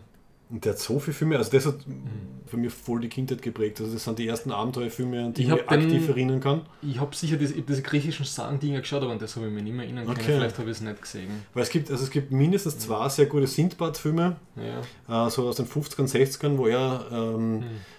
eben Skele- Skelette animiert hat. Dann an gibt es äh, The, The Golden Voyage of Sindbad, wo er diese sechsarmige Kali-Figur, ein Zweikampf, das heißt, sie hat sechs Schwerter und der Okay. Sindbad hat eines. Ist auch sehr, sehr lustig. Wie der General Grievous. Genau, das ist voll abgekupfert, nämlich, ehrlich. Also es gibt, ich habe mir das nochmal im Vergleich angeschaut, da gibt es ein paar so Moves, die die Kali macht und dann der Grievous, das hat der Lukas voll abgekupfert. Aber passt, ich glaube, es ist ein Hommage Alles. in dem Zum Sinn. Lukas gibt es sicher ist alles Hommage beim. Lukas. Ja. Und das waren, das waren fantastische Filme, also als, als Kind, boah, das ist mir nicht aufgefallen, dass das nicht echt ausschaut, unter Anführungszeichen. Also war sicher Pionier, muss man sagen. Und wenn das stimmt, also wenn irgendwie der Wikipedia der Eindruck richtig ist, dann war der Ray Harryhausen ein Assistent von einem der zwei Typen, die bei King Kong von 1933 oder was die Special Effects gemacht haben. Also Okay. Ich habe das Gefühl, dass das irgendwie so der Anfang war von halt den ja. von halt Stop-Motion-Geschichten. Ja, diese ganz alten Filme, ke- wo, wo so dann so Überblendungen waren mit einem kleinen Manschka Ja. vor einer Eidechse im Genau, Terrarium. Die hat schon. fast Das, das waren, 100 glaube ich, die ersten. Sachen, Ja. genau, ja, wo man dann erschreckt äh, tun hat müssen, so, huhu. Das, die, die Schauspieler haben wahrscheinlich das gleiche Problem gehabt wie jetzt die Greenscreen-Leute. Ja. Die haben sich ja was vorstellen müssen. Ja. Schau, es war alles schon da. Und das bringt mich zu meinem finalen Selbstreflektieren, Mhm. Ob, weil wir sind ja oft sehr kritisch, wenn irgendwie zu viel CGI verwendet wird, Mhm. ob das nicht auch sehr stark mit diesen 30-something Childhood Nostalgia Dingsbums zusammenhängt. Ja, klar, wir idealisieren das halt voll. Ja, eh, weil damals war halt alles noch nicht so perfekt und du hast dasselbe mit deiner eigenen Vorstellungskraft, diese ganzen Sachen, die gefehlt haben und noch nicht so gut waren, hast du irgendwie dir selber. Also wie, wie wenn du ein Comic liest, Mhm. Es ist ein relativ verkaltes Medium, du musst praktisch die ganzen Sachen, was zwischen die einzelnen Panels passiert, musst du selber vorstellen. Ne? Ja. Das beschreibt ja das dazwischen niemand. Ne? Ja. Das ist vielleicht ein ähnlicher Effekt. Ne? Ich denke auch. Und ich glaube, das ist was halt jede Generation irgendwie durchmacht. Also ich schätze, wenn es die Kinder in, in 20 Jahren oder was Mhm. dann fragst, die werden sicher auch sagen, was, der Film war fantastisch. Genau. Und wir lachen es aus. Weil du Ähm, vielleicht das, du mit dem aufgewachsen bist. ja. Und da gibt es halt immer diese, äh, diese Generationengeschichten, alles was bis 20 ist, mit dem bist du aufgewachsen, alles was von 20 bis 40 ist, ist irgendwie der Spannend neue, und spannend neu. und neue heiße Scheiß. Und das, was danach kommt, das ist voll unnötiger Blödsinn, den man eigentlich nicht braucht. Oder sogar bedrohlich, gell? Ja, so, genau. also auf keinen Fall. Also das darf, das, das sollte man auf, zumindest immer ein bisschen so diesen Feedback-Reflexionsloop im Kopf haben, dass das vielleicht mit dem auch zusammenhängen Ja. kann. ja. Ich glaube, so selbstreflektiv sind wir, oder? Aber das, glaube ich, nicht, das, nur, nicht nur wir finden es nicht allgemein scheiße, sondern die, die Art und Weise ist halt entschieden, Ja, äh, entscheidend. ja, das stimmt. Wobei, was wirklich allgemein scheiße ist, und da, da kommen wir dann später zum Color Grading, ist, Ja. das kann man wirklich objektiv sagen, also diese, es ist objektiv. die, ja, na, die, diese, diese, die, die, die, Action-Blockbuster, die einfach nur mehr ein, ein, ein Brei aus ausgewaschener gleicher Farbe ist, das ist wirklich eindeutig objektiv, aber schlechter als vielleicht alte irgendwie Filme mit schlechten Special Effects, aber wo wenigstens nicht, der Himmel so ausschaut, wie er ausschauen soll, die Menschen eine normale Hautfarbe haben und es Mhm. noch ein grünes Gas gibt oder so. Also, ja. Und wenn ein Film nicht lustig ist, du hast, das, du hast die Farben aufregeln, habe ich gelernt von Mr. Plinkett. Also ne? zum Ablenken, ja. Bei Ghostbusters, Ah ja. da haben sie die Farben. Oh. Das ist mir nicht aufgefallen, dass das alles so grell ist. Schau, das könnte man noch posten als Nachtrag zur, zur Ghostbusters Feminismus-Folge. Weil, genau, es gibt endlich eine Red Letter Media Mr. Plinkett. Äh, Nein, Review. Red Letter Review hat schon gegeben, aber kein Mr. Blinkett. also diese, Mr. Blinkett ist ein bisschen ein anderer Der, Ton. der Mr. Plinkett Treatment sozusagen hat es noch nicht gekriegt. Ja. Richtig. Ja, ja, das war sehr amüsant. Ähm, ja, sollen wir gleich Color Grading? Du, bitte. Ich glaube, das erste Mal ist es, ist es dir dann aufgefallen, Ich, irgendwie- ich weiß das, ich, mir fällt das erst auf, seitdem du das sagst. Über- ich bin, nicht ich- unbedingt, ich bin manchmal nicht besonders glücklich drüber. Okay, seitdem ich über die Expanse aufrege und habe ich Ja. wahrscheinlich eh schon oft genug da einen Podcast gemacht. Also Expanse ist eben so ein Beispiel dafür. Es ist einfach, es ist auf, auf, auf dunkelblau, schwarz, nicht einmal schwarz, also so, so ein Brei irgendwie runtergedreht, es sind keine Mhm. Farben mehr über. Und es gibt schon irgendwie einen Trend. Diese Äh, X-Men-Trailer sind ja alle, schaut alles irgendwie gleich als aus. ob ja. Gewitter wäre. Richtig, ja. Also es ersauft dann irgendwie so in so, einem, in so einem, einem breiartigen Ding. Und eben auch Farbkombination, und das haben jetzt wirklich schon ganz viele Leute in Video-Essays auf YouTube und in Artikeln halt irgendwie Ja. äh, beschrieben, ist eben diese, diese Kombination Teal and Orange. Thiel? Teal ist irgendwie ähm, ist so äh, grün-blau. Ich glaube, So Kobalt irgendwie. ja, Petrol ist die Modefarbe, Ah. Modefarbe dafür. Auf jeden Fall, also es geht halt um die, um die Komplementärfarben Orange und so bläulich. Mhm. Und die Theorie ist, dass das irgendwann halt entstanden ist, weil halt in Filmen doch relativ viele Menschen vorkommen. Und die menschliche Hautfarbe hat halt nur ein, gewissen, ein gewisses Spektrum von halt hell bis dunkel, eher warme Farben. Und wenn Mhm. du von dem genau die Kontrastfarbe nimmst, also am, am Farbrad äh, äh, genau die Komplementärfarbe nennt man das, dann kommt halt dieses, dieses Bläuliche irgendwie raus. Und dann sind halt irgendwelche Schlaumeier Okay. mal draufgekommen, wenn ich halt die, die Hautfarben ein bisschen aufdrehe, damit es so knallt und dafür die ganzen Hintergrundfarben mehr so in die bläuliche Richtung gibt, dann habe ich halt irgendwie einen super filmischen Kontrast. Und wenn man sich heutzutage anschaut, haben halt wirklich sehr viel, vor allem so Blockbuster, Mainstream-Filme, vor allem die Transformers, wer ist das? Bruckheimer? Äh, Michael Bay, die Michael Bay Sachen, also die haben fast nur mit das Farbschema. Es hat sich schon so normalisiert, dass das quasi der Code ist für das ist Film oder das ist halt ein großer Blockbuster-Film. Also wenn es diese Farbschema hat, dann wirkt es halt irgendwie so, weiß nicht, filmisch wertig oder so. Beim Star Trek Discovery Trailer ist es mir aufgefallen. Der, Das genau, der ist, der ist quasi so. braun-orange Ja. auf der, was er bei den Klingonen-Szenen und bei, bei, bei diesen Wüstenszenen und dann ist halt wieder so bläulich bei, bei den Ja. anderen. Ja. Und lustigerweise ist es noch gar nicht so lange her, dass es überhaupt geht. O Brother Where Art Thou von den Coen-Brüdern von 2002 war der erste Film, der wegen äh, so einem Gesamt-Color-Grading, der ist noch Film gedreht worden und der ist dann als erster Film überhaupt komplett einscannt worden, weil die halt diesen, äh, diesen leicht bräunlichen Retro-Look haben wollten, weil sie ja irgendwann in der, Mhm. weiß nicht, wann genau der Film spielt, aber halt auf jeden Fall, es passt dazu. Und äh, ja, halt mit Digitalkameras und mit halt Digitalaufnahmen äh, Aufnahmen statt Filmrollen äh, ist es halt immer leichter geworden. Ja, und jetzt machen es fast alle. Aber manchmal funktioniert es ja. Also gerade Matrix, finde ich, ist alles ein bisschen grünstichig, wenn sie in der Matrix sind. und dann eher Weil die. Schriftzeichen grün sind von der Ja, Matrix. es, es, es repräsentiert halt einfach diese, diese, diese falsche Welt. Ich finde, das passt. Also es, es, gibt, es gibt Methoden, wo du Farb... Das fällt Korrektur- dann auch dir auf, weil du eine Grafik Nein, nein, das ist schon sehr auffällig.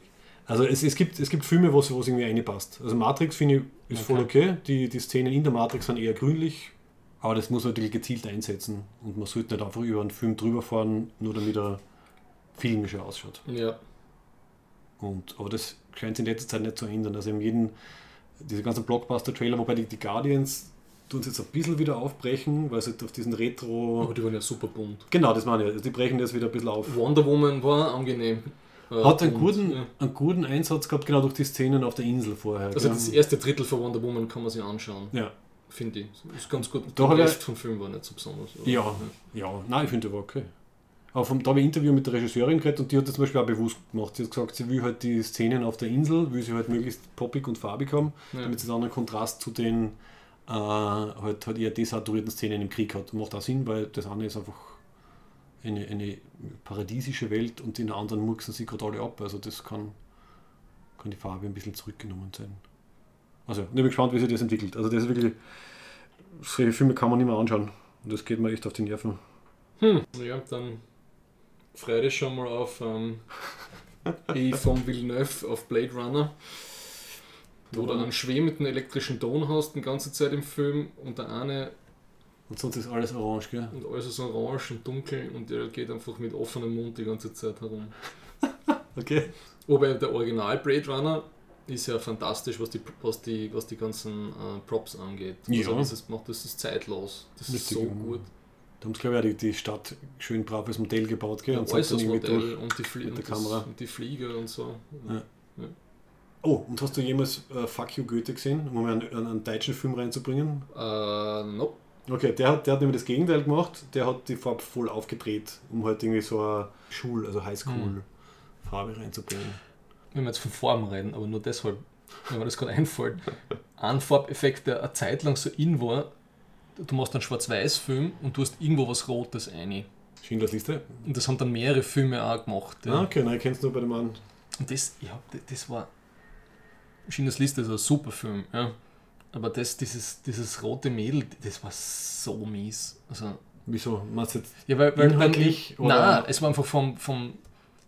Ich weiß nicht, wenn du den Film anschaust und bis zu dem Punkt du nicht kapiert hast, ja, wie, wie schlimm das alles war und schrecklich und furchtbar. Mhm. Und dann musst, kommt Spielberg nochmal her mit, der, mit dem Knüppel und führt das nochmal mit dem individuellen Schicksal, was er irgendwie rot, praktisch mit einem, mit einem, mit einem Edding-Marker, die er nochmal aufzeichnet. Schau, kleines Mädchen. Mhm. Das habe ich, also, Ja, kann ich kann verstehen, dass du es so siehst, aber ich finde es auch symbolisch sehr schön, weil es halt einfach dieses zeigt, so diese, die Masse, die wir halt dann wirklich nur als Masse wahrnehmen, als entpersonalisierte. genau das, was ich gerade gesagt habe, was ich unnötig finde. Ne? Okay, aber ich finde die Symbolik sehr schön. Mir ist generell gesagt, ich nehme sowieso immer die meisten Sachen, die ich lese und anschaue, zu persönlich. Vielleicht ist es das bei dem auch. Ne? Ja. Nein, das, ich glaube, ich habe das sehr positiv Aber haben Sie das Liste, haben das wirklich schwarz-weiß dreht oder haben Sie das danach erst Das ist eine gut gute gemoppelt? Weil der Film, wir haben den, den einmal im Kino gesehen in den 90er und dann haben wir das letzte Mal krank war, habe ich mir dann angeschaut. okay. Der Film ist so gut. Ja. Ja. Er so heftig war, ist so gut. Ja. Nein, ich denke, das wird schwarz-weiß gewesen sein, weil, Ja. wenn ich, was ich mich rudimentär an die Ausbildung in der, bei der Grafikdesign Ausbildung und Fotografie erinnern kann, dass mit Schwarz-Weiß-Filmen schon halt ganz andere äh, Kontrast- und äh, Helligkeitsdinge Okay. zu beachten hast und das wirst du, glaube ich, gleich sehen müssen. Also Okay. eben in den, in den Ja, zitierten Nein, ist mir nur gerade spontan Ich glaube eingefallen. sogar, dass du mehr Möglichkeiten, also du Mhm. hast mehr Möglichkeiten irgendwie. So, ich werfe noch einen Blick auf meine Unterlagen. Puh, Ganz, ganz kurz kann ich es anstellen, hast du dir den Podcast damals angehört von Freakonomics über halt die, die wirtschaftliche Lage von Visual Effects Firmen?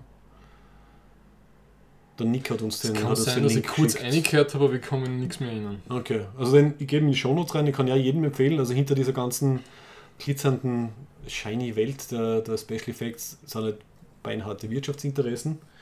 Also so wie, wie ein Typ da aus der, aus der Industrie erzählt, äh, haben die in den USA die Bundesstaaten schon Wettbewerb laufen, dass sie halt möglichst viel Tax Incentives und, und, und, und Rebates und was auch immer halt irgendwie geben und die äh, Visual Effects Firmen da so quasi halt so ein bisschen Shopping machen können. Also für eine Produktion gehen sie dorthin, weil sie da Erleichterung kriegen und dann kriegen sie woanders wieder mehr. Und was auch spannend ist, dass Kanada inzwischen ein riesengroßes Mecker der Visual Effects Firmen ist. Aber Kanada war immer schon dieser Aus, äh, Ausweichpunkt für, Für- Hollywood. Ja, ja für, Dreh, Ewigkeiten, genau, für ja. Dreharbeiten und sogar für Serien. Also was sind die Stargate und so haben wir glaube ich schon mal Weil geredet, die, gell, weil, dass die, die weil, die einfach die anderen, weil die Gewerkschaften viel schwächer sind. Genauso wie in Neuseeland, da haben sie sogar extra Gesetz gemacht, für, Da gibt es genau ein paar Ja. super Loopholes und ein Ja. paar ähm, äh, dass die internationalen Gewerkschaftsstandards in Neuseeland nicht gelten. Irgendwie so. Ich Ja, das ist ja. das Avatar-Gesetz oder das Herr der Ah, das Ringe-Gesetz. schon mal irgendwie, sowas gibt es genau. da. Ja, der Ringengesetz wahrscheinlich. Ja, ja. Aber, aber das habe ich nicht gewusst. Also das wirklich Kanada hat einfach so, so ein gutes Angebot eben an Steuererleichterungen und, und, und Zusatzbenefits, dass angeblich fast alle großen Visual Effects Firmen, die wir kennen vom Namen her, haben sind großteils oder schon komplett irgendwo in Kanada oben äh, und in Großbritannien funktioniert das auch sehr gut, weil halt das so viel querfinanziert wird von der Regierung. Wenn, die, wenn diese ganzen Zuschüsse von der Regierung weg sind, sind 70% der äh, Visual Effects Jobs in Großbritannien sind futsch, weil das einfach nur von dem äh, subsidiert wird. Was ich halt dann pervers finde, weil es sind Filme, die, wenn es gut laufen, Millionen Gewinn machen und werden halt vorher staatlich querfinanziert sozusagen, damit irgendwer noch mehr. Aber das sind die neuen Massenarbeiter, wenn du es anschaust im Abspann. Ja, richtig. Wenn die Chinesen einmal so weit sind, dann ist das gleich wie mit, der, mit gezeichneten Animationsdingen, dann wandert das alles sicher dahin. Ja. Dann hast du riesige Hallen mit tausenden desktop Richtig, einer großen, einer großen. Kühlung drüber, ja, Ja. damit, damit da nichts in die Luft geht. Und dann feste, geht das schon. Air, deftige Aircondition ein und los geht's. Und dass halt irgendwie äh, äh, Kalifornien und Hollywood halt immer noch so stark mit halt Film assoziiert wird, aber in Wirklichkeit ist schon so viel halt abgewandert. Also die Studios sowieso, weil es halt überall billiger ist zu drehen, dann eben jetzt die Visual Effects Firmen und so. Also es ist nur so ein bisschen, so ein bisschen die, die äh, Glorie der alten Zeit, die halt da noch irgendwo drinnen ist. Ja. So, um jetzt noch einen, einen deprimierenden Dämpfer draufzusetzen. Du wirst jetzt einen super Übergang zu Dunkirk finden. Ja, weil ähm, Dunkirk im Gegensatz zu dem, was du gesagt hast, ein total heiterer, lustiger Film ist. Right here, right now, I feel more love in this hate group than I ever felt at church or basketball or anywhere for that matter.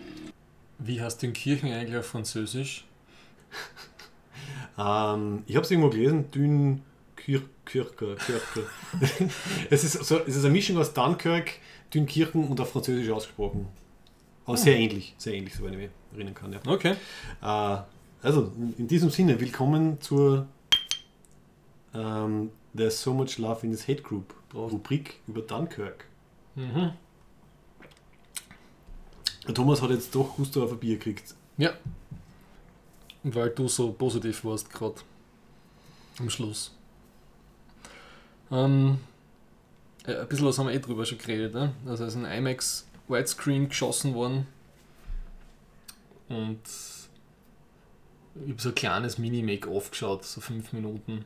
Viel gibt es nämlich gar nicht. Also ich habe Ja. äh, relativ lang gesucht. Es kommen immer wieder so kleine Featuretten. Gell? Ja, vom offiziellen so. IMAX-Kanal gibt es auch so Ah. ein, Ding.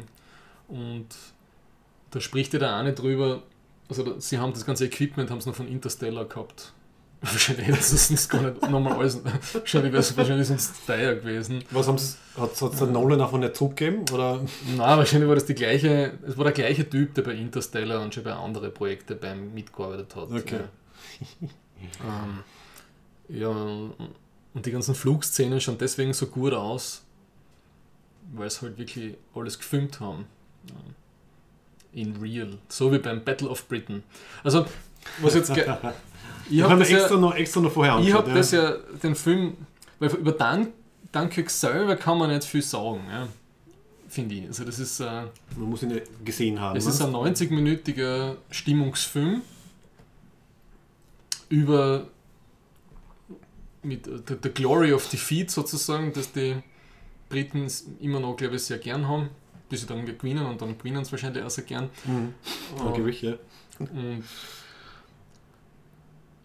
in unseren Breitengraden nicht so besonders wichtig, historische Fußnote, Mhm. aber für die Briten halt schon, weil das eigentlich der Punkt ist, wenn man, ich man kann das, man kann die Nadel im historischen, ja. Diese Wendepunkte gell, werden sehr zumindest viel es ist, es, äh, ja, es ist auf jeden Fall eine wichtige Geschichte, dass, dass die Deutschen das halt nicht geschafft haben, die 400.000 Leute festzunehmen ne? Ja. oder zu vernichten oder wie Ja. immer. Ähm, Schuld war wie immer der Göring, habe ich dann nachgelesen, aber gut. ähm, Wie war das? Er wollte die, äh, die Artillerie und die Panzer quasi sparen und alles von der Luftwaffe erledigen lassen, gell? Und das Ja, hat halt dann nicht also- hingehört. Oder so. eben, das hat, wenn es dann ein bisschen nachliest, haben das die Generäle haben das nie verstanden. Also warum sie das so gemacht haben. Aber im Endeffekt gut, dass, Ja. es, dass, sie, dass sie das so ver, also ver, im, strategischen Sinne so verhaut haben, Jawohl. weil sonst wird wahrscheinlich in dem Zimmer jetzt nicht der Banner von Rohan hängen, sondern irgendwas anderes.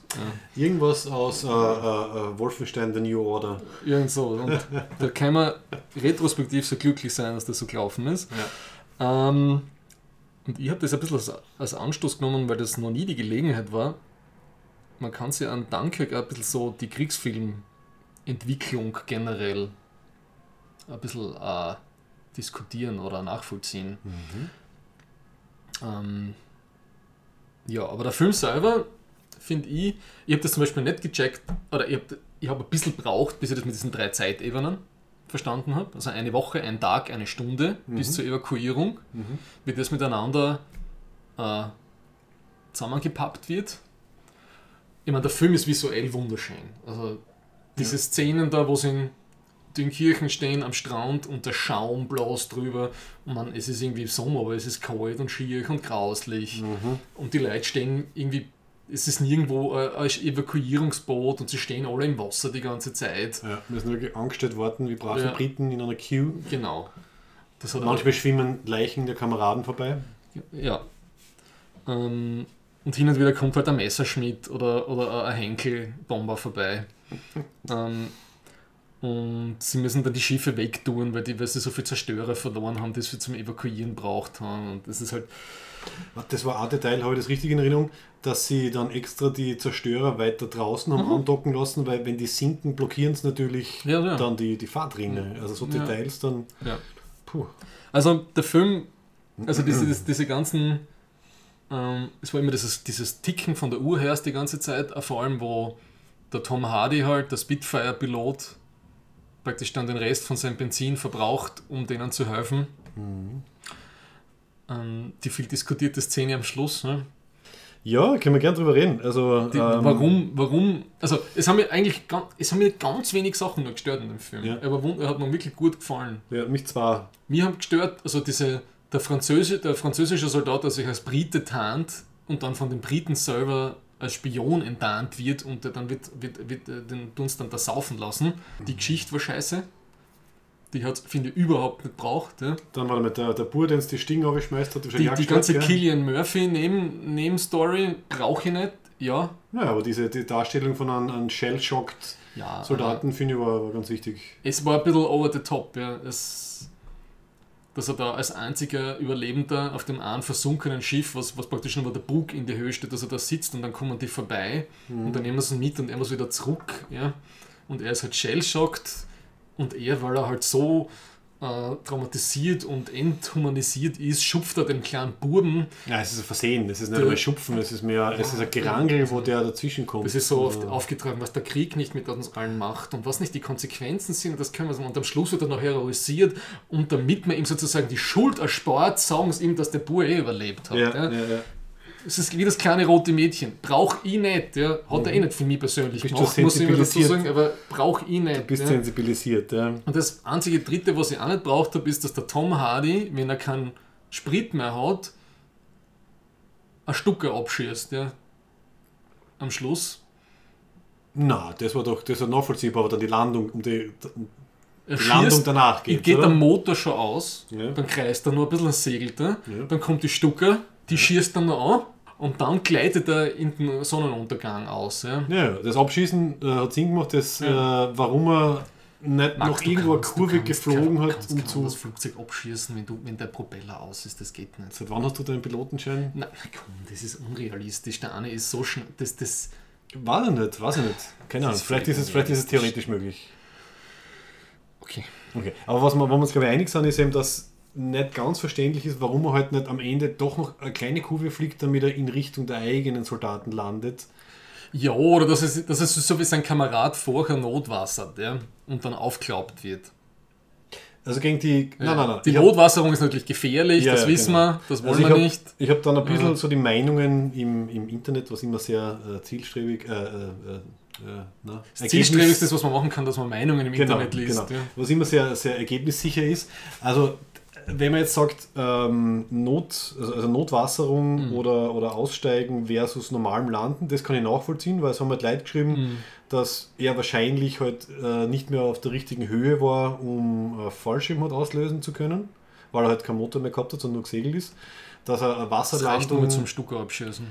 dass eine Wasserlandung generell halt gefährlich ist äh, und so weiter. Also das sehe ich ein, dass er lieber gelandet ist, anstatt not zu landen. Aber was ich eben nicht verstehe, ist, er hätte doch noch irgendwo, ich meine, das war ein ewig langer Strand und er ist halt gerade runtergeflogen Richtung Feindesgebiet und ist dann dort gelandet. Wa- Was hätte es der Moral der eigenen Soldaten großartiges gemacht, wenn er halt doch noch eine Kurven gemacht hätte? Außer das ist aus irgendwelchen mechanischen Flugzeuggründen nicht gegangen und er wäre halt einfach auf der britischen Seite des, des äh, Es gibt einen anderen Strand ist Grund, warum es für mich keinen Sinn macht. Die haben so einen Pilotenmangel gehabt zu der Zeit schon. er war quasi ein Asset. Und gell? die haben so wenig, so wenig Spitfire gehabt, das mit der Messerschmitt zu dem Zeitpunkt aufnehmen können. weil Das war alles relativ neu in 1940. Ja. Es macht keinen Sinn, die ganze Maschine zu ob also sozusagen im, im, im, im, im Takt, also nicht Takt, sondern strategisch hätte es mehr Sinn gemacht, das, den, gut, lasst halt den einen Bomber noch bombardieren, ich fliege zurück und schieße dann einfach mit dem vollen Tank nochmal 20 ab. Es macht keinen Sinn. Ja? Also, äh, es macht einfach militärisch keinen Sinn. Also es macht nur filmisch Sinn, weil es war halt dann ein Abschlussshot. Tom Hardy steht vor brennendem Flugzeug und wird von Deutschen abgeführt. Das war halt dann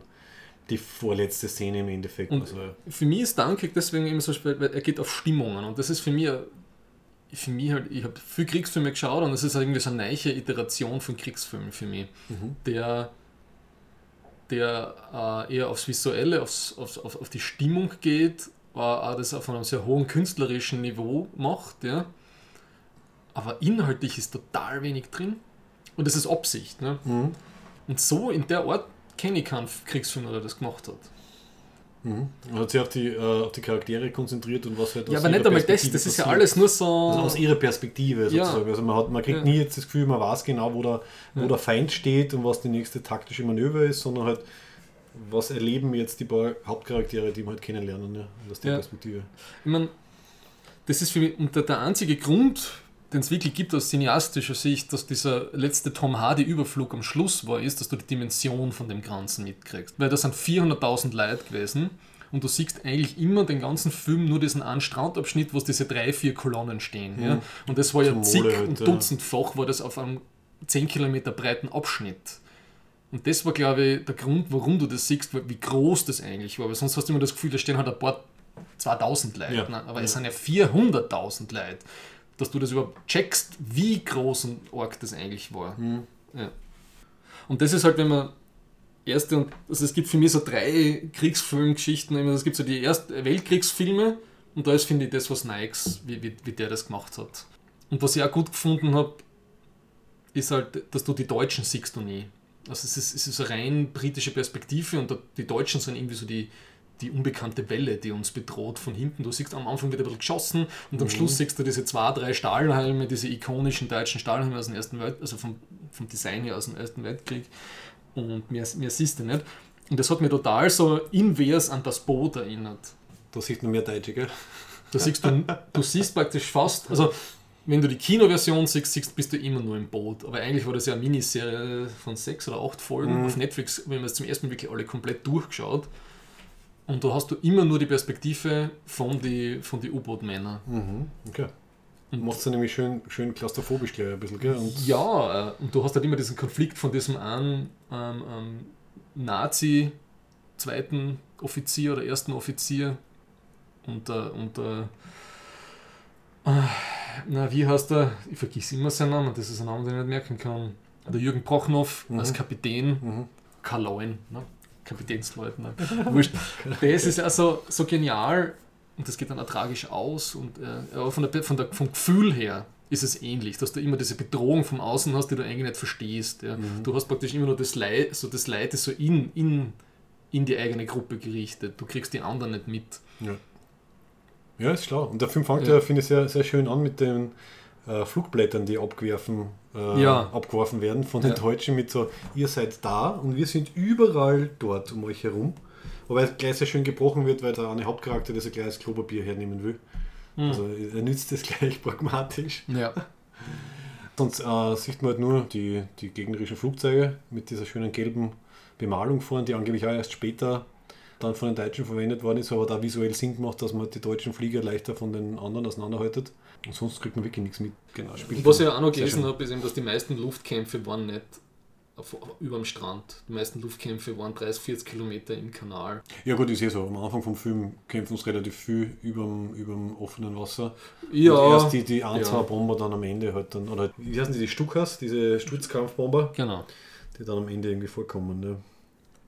Und das war wirklich cool gefunden, also dass die, sie haben wirklich die Schauspieler in die Maschinen mit draufgenommen und die oben beim Fliegen Mhm. gefilmt. Also das finde ich ein Wahnsinn. Weil, wenn ich diese IMAX-Review Ja. richtig in Erinnerung habe, das sonst bei Interstellar auch schon gemacht, dass sie den Leuten echt was geben zum Arbeiten. Also Mhm. diese ganzen Shuttle-Szenen bei Interstellar, das, da, wo, wo sie rausschauen, da schauen sie nicht irgendwie nur irgendwo in einem Studio aus, eh, sondern sie haben denen wirklich Szenerie gegeben, wo sie durchfliegen. Mhm. Ja.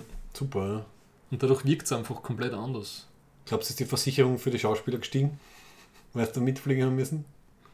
Ja, in, Also ich, den Tom Hardy kannst du leicht ersetzen, weil dem eh die ganze Zeit die Flieger diesen, diesen Luftzutz auf da. Der, der Hardy ist jetzt wirklich schon äh, Typecast auf äh, ja, Charaktere, wo man den Mund nicht sieht. Ja, aber er ist ein guter Schauspieler. Und sie haben da also nicht nur echte alte Flugzeuge verwendet, sondern auch ein oder zwei Zerstörer, irgendwie einen französischen und einen Mhm. englischen. Den französischen haben sie dann halt ein bisschen umgemodelt, damit er gleich ausschaut. Und das ist ja Wahnsinn. Also die echten Schiffe von damals wirklich an dieser Mole dort angelegt und so. Also sieht man sehr schön beim Behind the Scenes. Und was mich am meisten schockiert hat, ist, wie schnell ein, ein Schiff untergeht, wenn ein Torpedo einschlägt. Was angeblich wirklich so schnell geht. Das habe ich dann irgendwo Ich gelesen, glaube, dass das halt hängt die, davon ab, wo das wo es das halt getroffen ja. wird. Ja, bei irgendeinem Wikipedia-Artikel ist drin gestanden, das sind halt wirklich dann Schiffe innerhalb von Ja. einer Minute oder was untergegangen. Und da hast du dann halt Ja. wenig Chancen, dass du rauskommst. So, jetzt weiß ich nicht, wo ich ansetzen soll. Ja. Wie gesagt, dass das für mich ein bisschen was Neues ist, dass du, es, sie haben das, das Boot-Konzept jetzt, dass du die Deutschen nicht siehst, ne? was eigentlich ein totaler wichtiger für mich halt äh, Schritt war bei den ganzen Kriegsfilmen ist, dass du ein, dass diese Glorifizierung aufhört. Mhm. Das haben ganz stark noch die 50er, 60er und 70er Jahr Filme, wenn du, wenn du an, an äh, die Luftschlacht um England, also das äh, Battle of Britain denkst, oder A Bridge, A Bridge Too Far, wo es um das Market Garden Ding geht, 1944 mit den britischen Fallschirmspringen. Ja, ja. Da ist das schon, das sind besser, die haben das schon ein bisschen drinnen, aber es ist immer noch so, Tally-ho, Ja. let's settle up, let's give the Germans one on the snout oder so irgendwas. Ja. Brücke am Quai schon weniger, da siehst du auch irgendwie diese, diesen, diesen äh, britischen Offizier, der am Schluss dann irgendwie merkt, was für ein Blödsinn er eigentlich te teilweise macht. Und, und dann kommt dieser, dieser Realismusknick. Und der Realismusknick, das ist für mich beim Kriegsfilm war so ultimativ Sa- Saving Private Ryan Ja, ja, okay, ja. das war, den habe ich damals in Amerika beim, beim US-Austausch, 98 oder 99, haben wir den im Kino dann angeschaut. Aha. Und du hast gehört eben, dass manche Veteranen, also zwei, zwei oder ein Veteran sind im Kino gestorben, die dabei waren, weil das einfach sie so stark traumatisiert hat, so retraumatisiert, dass sie einen Herzinfarkt gekriegt haben. Was? Okay. Ja. Verzeichnen wir es einmal als, als, als Internet-Anekdote oder ist das wirklich belegt? Das klingt wieder so. Das ist belegt, weil ich war dort in Amerika und da habe ich das gehört. Eben der Film die selber, in, inhaltlich ist er ein bisschen scheiße, aber vom Making-of her ist er Wahnsinn. Mhm. Und eben dies, diese Omaha Beach, Normandie, 1944 Landungsszene ist einfach irre. Ja. Die, Ja. ist- die ist bis jetzt irgendwie so prägend für viele Leute. Oder für viele Filme, das ist teilweise unerreicht. Äh, weil da haben sie auch so viel gearbeitet, dass die, eben so die Leute die sterben, die haben auch schon diese äh, Green Screen Dinger angehabt, das siehst du bei Making of. Mhm. Und da haben sie so, so irgendwie geschafft, das trotzdem, das kann man immer noch anschauen, das ist schon fast 15 Jahre Also alt. was das die Verletzungen und Verstümmelungen Genau, die Leiste ist zerreißt und so. Äh, die haben, die haben schon, die sind ja alle echte Leute, sondern die sind irgendwie CGI äh, animiert, sondern nur so die Teile, die die das Mhm. zerreißt oder so, haben Wow, ja, okay. einbunden in so grünem Zeug oder Ja. ein grünes Oberteil. Okay. Ja. Ja, ganz schön viel Aufwand dann bei so viel. Ja. Und da ist eben dieser Realismus reingekommen und auch, was dann gekommen ist, so vor allem in den 90er, so Veränderung der Feinddarstellung. Also äh, zum Beispiel ein negatives Beispiel ist Windtalkers, dieser Film mit Nicolas Cage. Habe ich noch nicht Da gesehen. sind die Japaner die totalen Bestien. Ne? Die Ja. sind total böse und es ist gut, wenn man, je weniger Japaner, desto besser. Also wird direkt von einem Propagandaposter runter. genau. Und wenn du dann anschaust, so, was nicht, Letters from Iwo Jima von ähm, Clint Eastwood? Clint Eastwood, der hatte diese Doppelfeature gemacht, das Flags of Our Fathers aus der amerikanischen Perspektive, der ist nicht gut, ja, weil er total glorifizierend ist, Mhm. aber Letters von Iwo war so total also die Human Experience so of, of Defeat und, und wie, wie tragisch das für die ganzen Soldaten dort war, die überlebt haben und auch für die Amerikaner von der anderen Seite, also dass sie, dass sie beide Seiten fürchten, das ist noch nicht so lang her in, im, im Kriegsfilm. Okay. Und eben beim Dunkirk hast du das überhaupt nicht, da siehst du nur die eine Seiten. Ja. Ähm, und vom Saving Private Ryan hat sie dann diese, diese HBO-Miniserien, das ist so der Gold-Standard für mich. So Band of Brothers. Band of Brothers Ja, und Pacific. Ja. Ähm, ja. Mit, Ja. mit und gleich im Zug zu nennen, finde ich so Thin Red Line. Das sind so das metaphysische Humanismus-Geschichte im, im Pazifikkrieg. Mhm. Das ist das für mich, also an das kommt Dunkirk nicht dran, weil da fällt für mich auch irgendwie die ganze, wo- was irgendwie dahinter ist. Also das, das, das, das geht, Thin Red Line geht mehrere Ebenen tiefer. Also du kriegst, du kriegst relativ viel wenig mit, wie es die Leute, du, du weißt, wie es die Leute in der einen Woche gegangen ist, nur wie tragisch eigentlich Krieg an sich ist, ist es schön, dass am Schluss die Schiffe kommen und alle abholen, oder freuen wir uns. Ne? Mhm. Ich habe Thin Red Line immer noch nicht gesehen. Ich weiß, das ist also eine riesen, eine riesen cineastische Lücke. äh, Thin ja. Red Line ist ein Wahnsinn. Ähm, und das, das geht mir dann, ich verstehe, warum er so gemacht hat, aber das geht mir ein bisschen ab.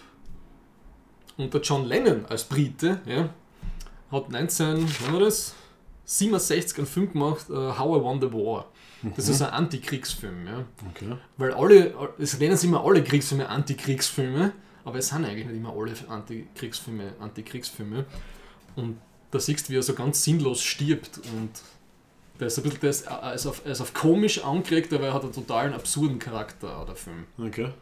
Was ist eigentlich Ja. die offizielle Definition von Kriegsfilm versus Antikriegsfilm? Ja, Antikriegsfilm, da darf der Krieg am Schluss nicht gut ausschauen. Also das schaffen nicht, das schaffen nicht alle. Zum Nicht Beispiel viel, gell? Wind Talkers Ja. schafft das nicht. Ähm, bei den Vietnam-Filmen ist es immer so, die Vietnam-Filme, da kommt irgendwie ein neiche Ort von, wie soll ich sagen, das ist nicht mehr so klar, Freund, Feind, Gut und Böse ist bei Erster und Zweiter Weltkrieg ist das, ist das, ist das irgendwie gegessen. Ne? Obwohl man jetzt immer mehr drauf kommt, Wobei dass halt das nicht die, so stimmt. die, die Nazis sind auch ein besserer Gegner als jetzt im Ersten Weltkrieg. Also diese Nationalitätengeschichte. Ja, da kann man das schön ich schätze mal, einteilen. Ne? Hat, ist jetzt so im Westen nichts Neues, hat sicher schon irgendeine Verfilmung gegeben und so, oder? Also das Ich glaube, so da haben sie sogar in der Zwischenkriegszeit eine Verfilmung gemacht Ja. von dem Buch. Aber wenn du so an Apocalypse Now oder Full Metal Jacket denkst, das ist nicht mehr so. Das ist nicht mehr schwarz-weiß. Und das ist Dunkirk halt schon auch wieder. Ne? Also, das kann nur schwarz-weiß sein. Weil du siehst praktisch die unterschiedlichen Seiten nicht. Aber mir ist das immer noch lieber, als wenn du so Filme anschaust wie äh, Wüstenfüchse vor El Alamein hast du. Da siehst du es eben, bei Dunkirk siehst du das alles aus der individuellen Perspektive, wie die Leute das erleben und relativ wenig siehst du irgendwelche, den Rommel irgendwie mit, mit, mit seinem Feldmarschallstab herumhupfen und große Entscheidungen treffen. herumrommeln. Und genau, Krieg als Abenteuer, also das, das ist hoffentlich nach Private Ryan oder so ist das alles total plattgewalzt, dieses, Ja. diese Geschichte, dass das so ansprechend ist. Ne?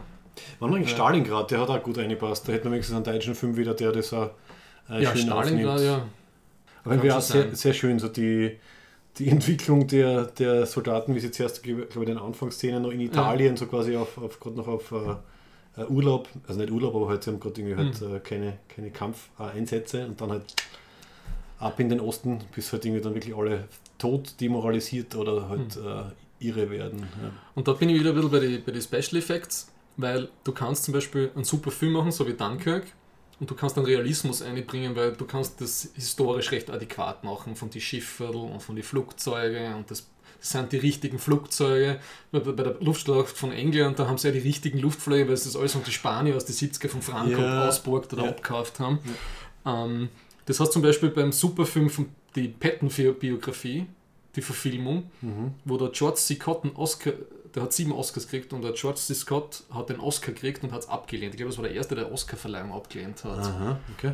Da haben sie zum Beispiel das, diesen Luxus nicht, dass du mit CGI oder mit Props viel Geld hast und, und die Sachen adäquat darstellst. Ne? Mhm. Weil da fahren sie mit die amerikanischen, da fahren die Deutschen mit den amerikanischen Bouncern. Also, ne? okay. Und hoffen, dass keiner auffällt. Wenn du einfach irgendwie historisch bewandert bist, Und du siehst das, denkst du, ja komm, okay, das ist dann Suspension of Disbelief. Das fahren- ja, ja. Panzer ist Panzer und. äh, Aber das macht immer noch keinen guten Film, wenn du das machen kannst. Weil zum Beispiel Fury mit dem, äh, na wie heißt der? Äh, Äh, äh, Brad Pitt Brad Pitt. so weiter. Ja. Da war die Geschichte scheiße, Ja, aber das aber Making dafür of war Hammer. ja. Ja.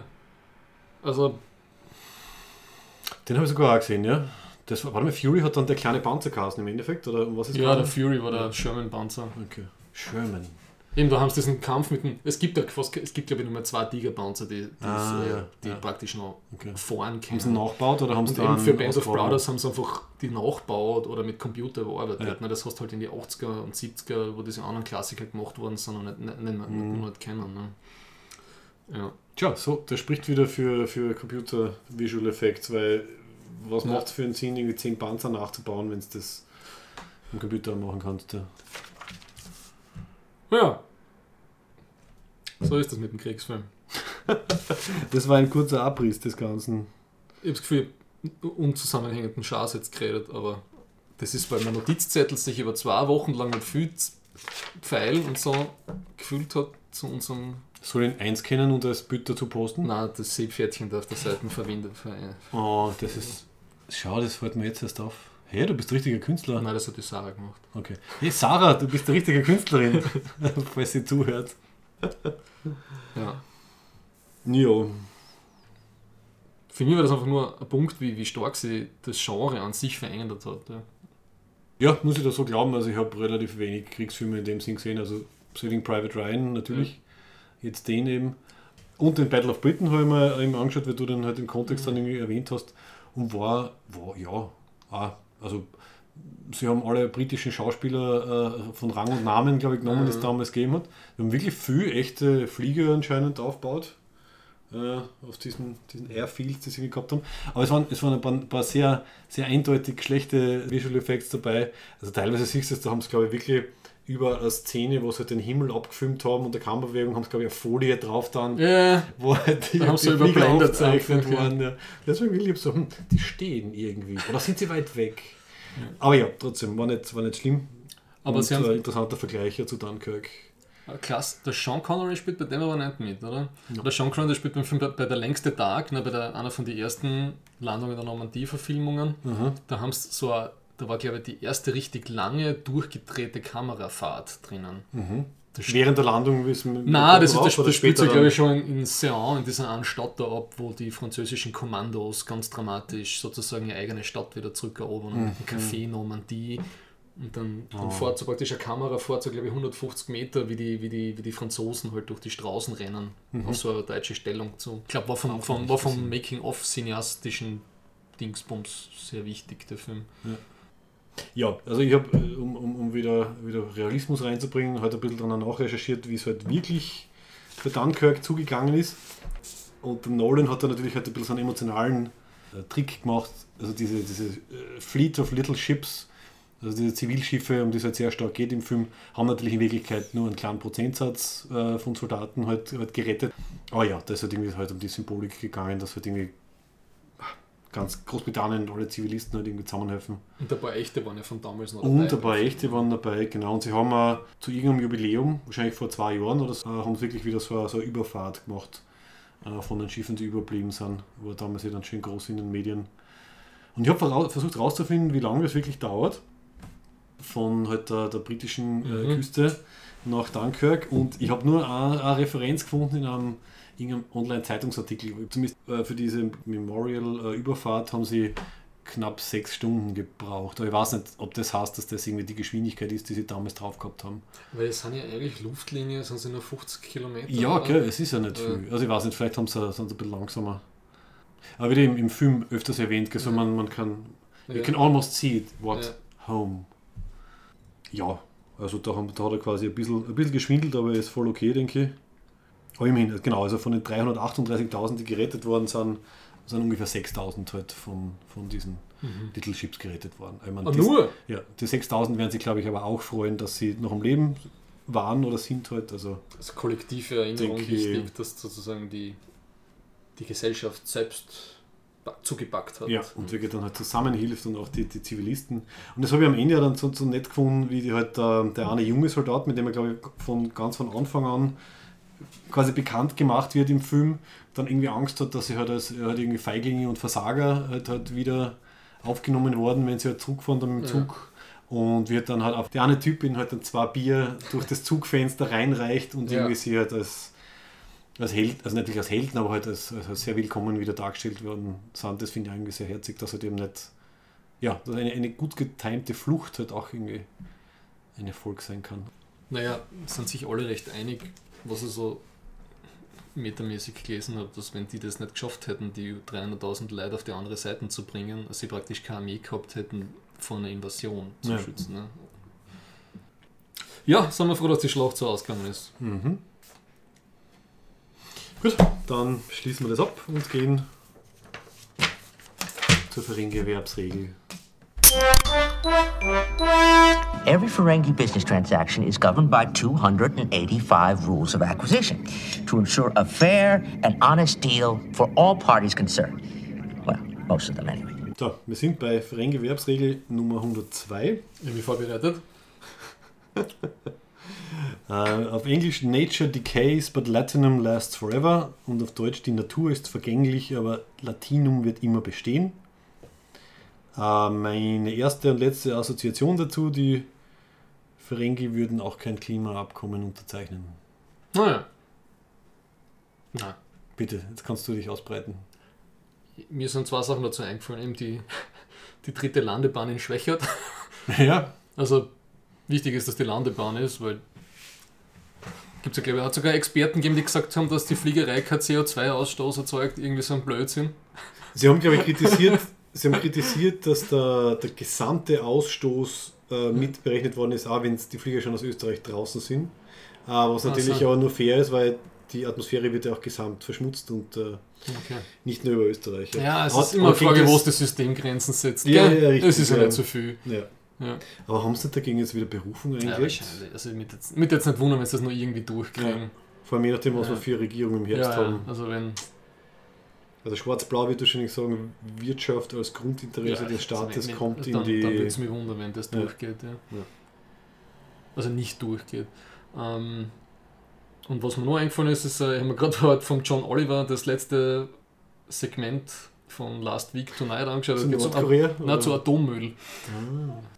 Passt auch irgendwie zum Thema. Also, dass das Atommüllproblem nach wie vor ungelöst ist in den USA. Ja gut, und bei uns auch. Aber wie heißt das berühmte deutsche, unter Anführungszeichen, Endlager, was kein Endlager ist? Also, weil es In leckt. diesem Ne? Salz, in diesem Salzbergwerk oder was? Ja. Ja, Ähm, aber deswegen ist der Atomstrom so günstig, weil das ist ja alles äh, verkollektiviert. Also, das hat- hat immer schon, die Atomenergie hat immer schon den Vorteil gehabt, dass der Staat eigentlich die Entsorgung und die Aufbereitung und das und alles zahlt. Ne? Das, Ja. geht, das geht alles nicht auf den, auf den Kilowattstundenpreis. Aber das ist ja aufgelegt, die Verein-Erwerbsregel. Das ist ja Wahnsinn. Ja. Passt ja alles dazu. nachdem die Ferengi äh, eine Persiflage von Kapitalisten sind, passt das leider momentan immer gut. Gell? Ja. Äh, nur zur, äh, für die Chronik, äh, Donald Trump ist immer noch Präsident. Nur fürs in 100 Jahren wäre der Podcast ausgegrabt. Also wir haben jetzt August, wir haben August 2017 und er ist immer noch Präsident. Ja. Stell dir darauf ein, dass das die nächsten dreieinhalb Jahre genauso sein wird. Gott, ja, na vielleicht knöchelt er ja um oder sonst irgendwas. Ich, will- ich wünsche keine Menschen etwas Böses. Aber Mittlerweile hat er fast niemanden, der einen feuern könnte. hm? ja, ist das auch vom, vom, Kann er seine Tochter feuern? ist das von der, von der Late Show oder von John Oliver, diese Liste Ja. äh, von der Celebrity a President, wo Mhm. halt äh, alle seine, seine engeren Stabsmitglieder ähm, Berater drauf sind und dann streichen sie halt immer weg, wer weg ist. Und ich glaube, die Hälfte die ist schon weg. Das Bild schaut deprimierend aus. Das. Einzige, was ich gut gefunden habe bei der ganzen Sache, ist, wie sie diese Telefonprotokolle mit ihm, also mit, mit, dem, Aust- mit dem australischen Premierminister, Mhm. diese Protokolle rausgeleakt sind, dass es eben überhaupt nicht so ist, dass ihm das wurscht ist, wie in die Medien dargestellt wird. Ne? Also ihm ist das eben Das ist nicht, ihm sehr wichtig. ihm ja, ist, das- ihm ist das it, nicht it makes me look bad. Ja. es ist, ist ihm nicht scheißegal, wie, die, wie seine, also dieses Vulgo Fake News über ihn schreibt, sondern ganz im Gegenteil. Ja, ne? ja. Ja.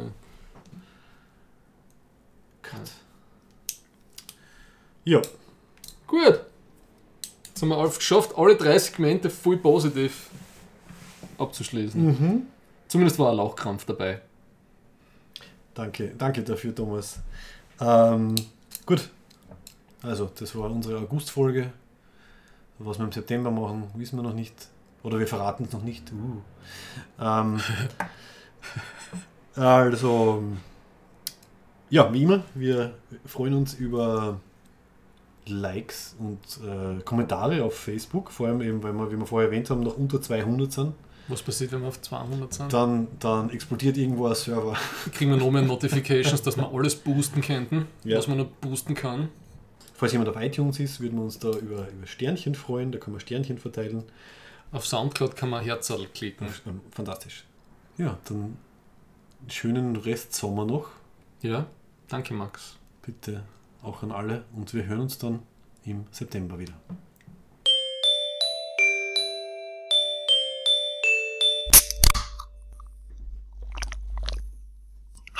Yeah.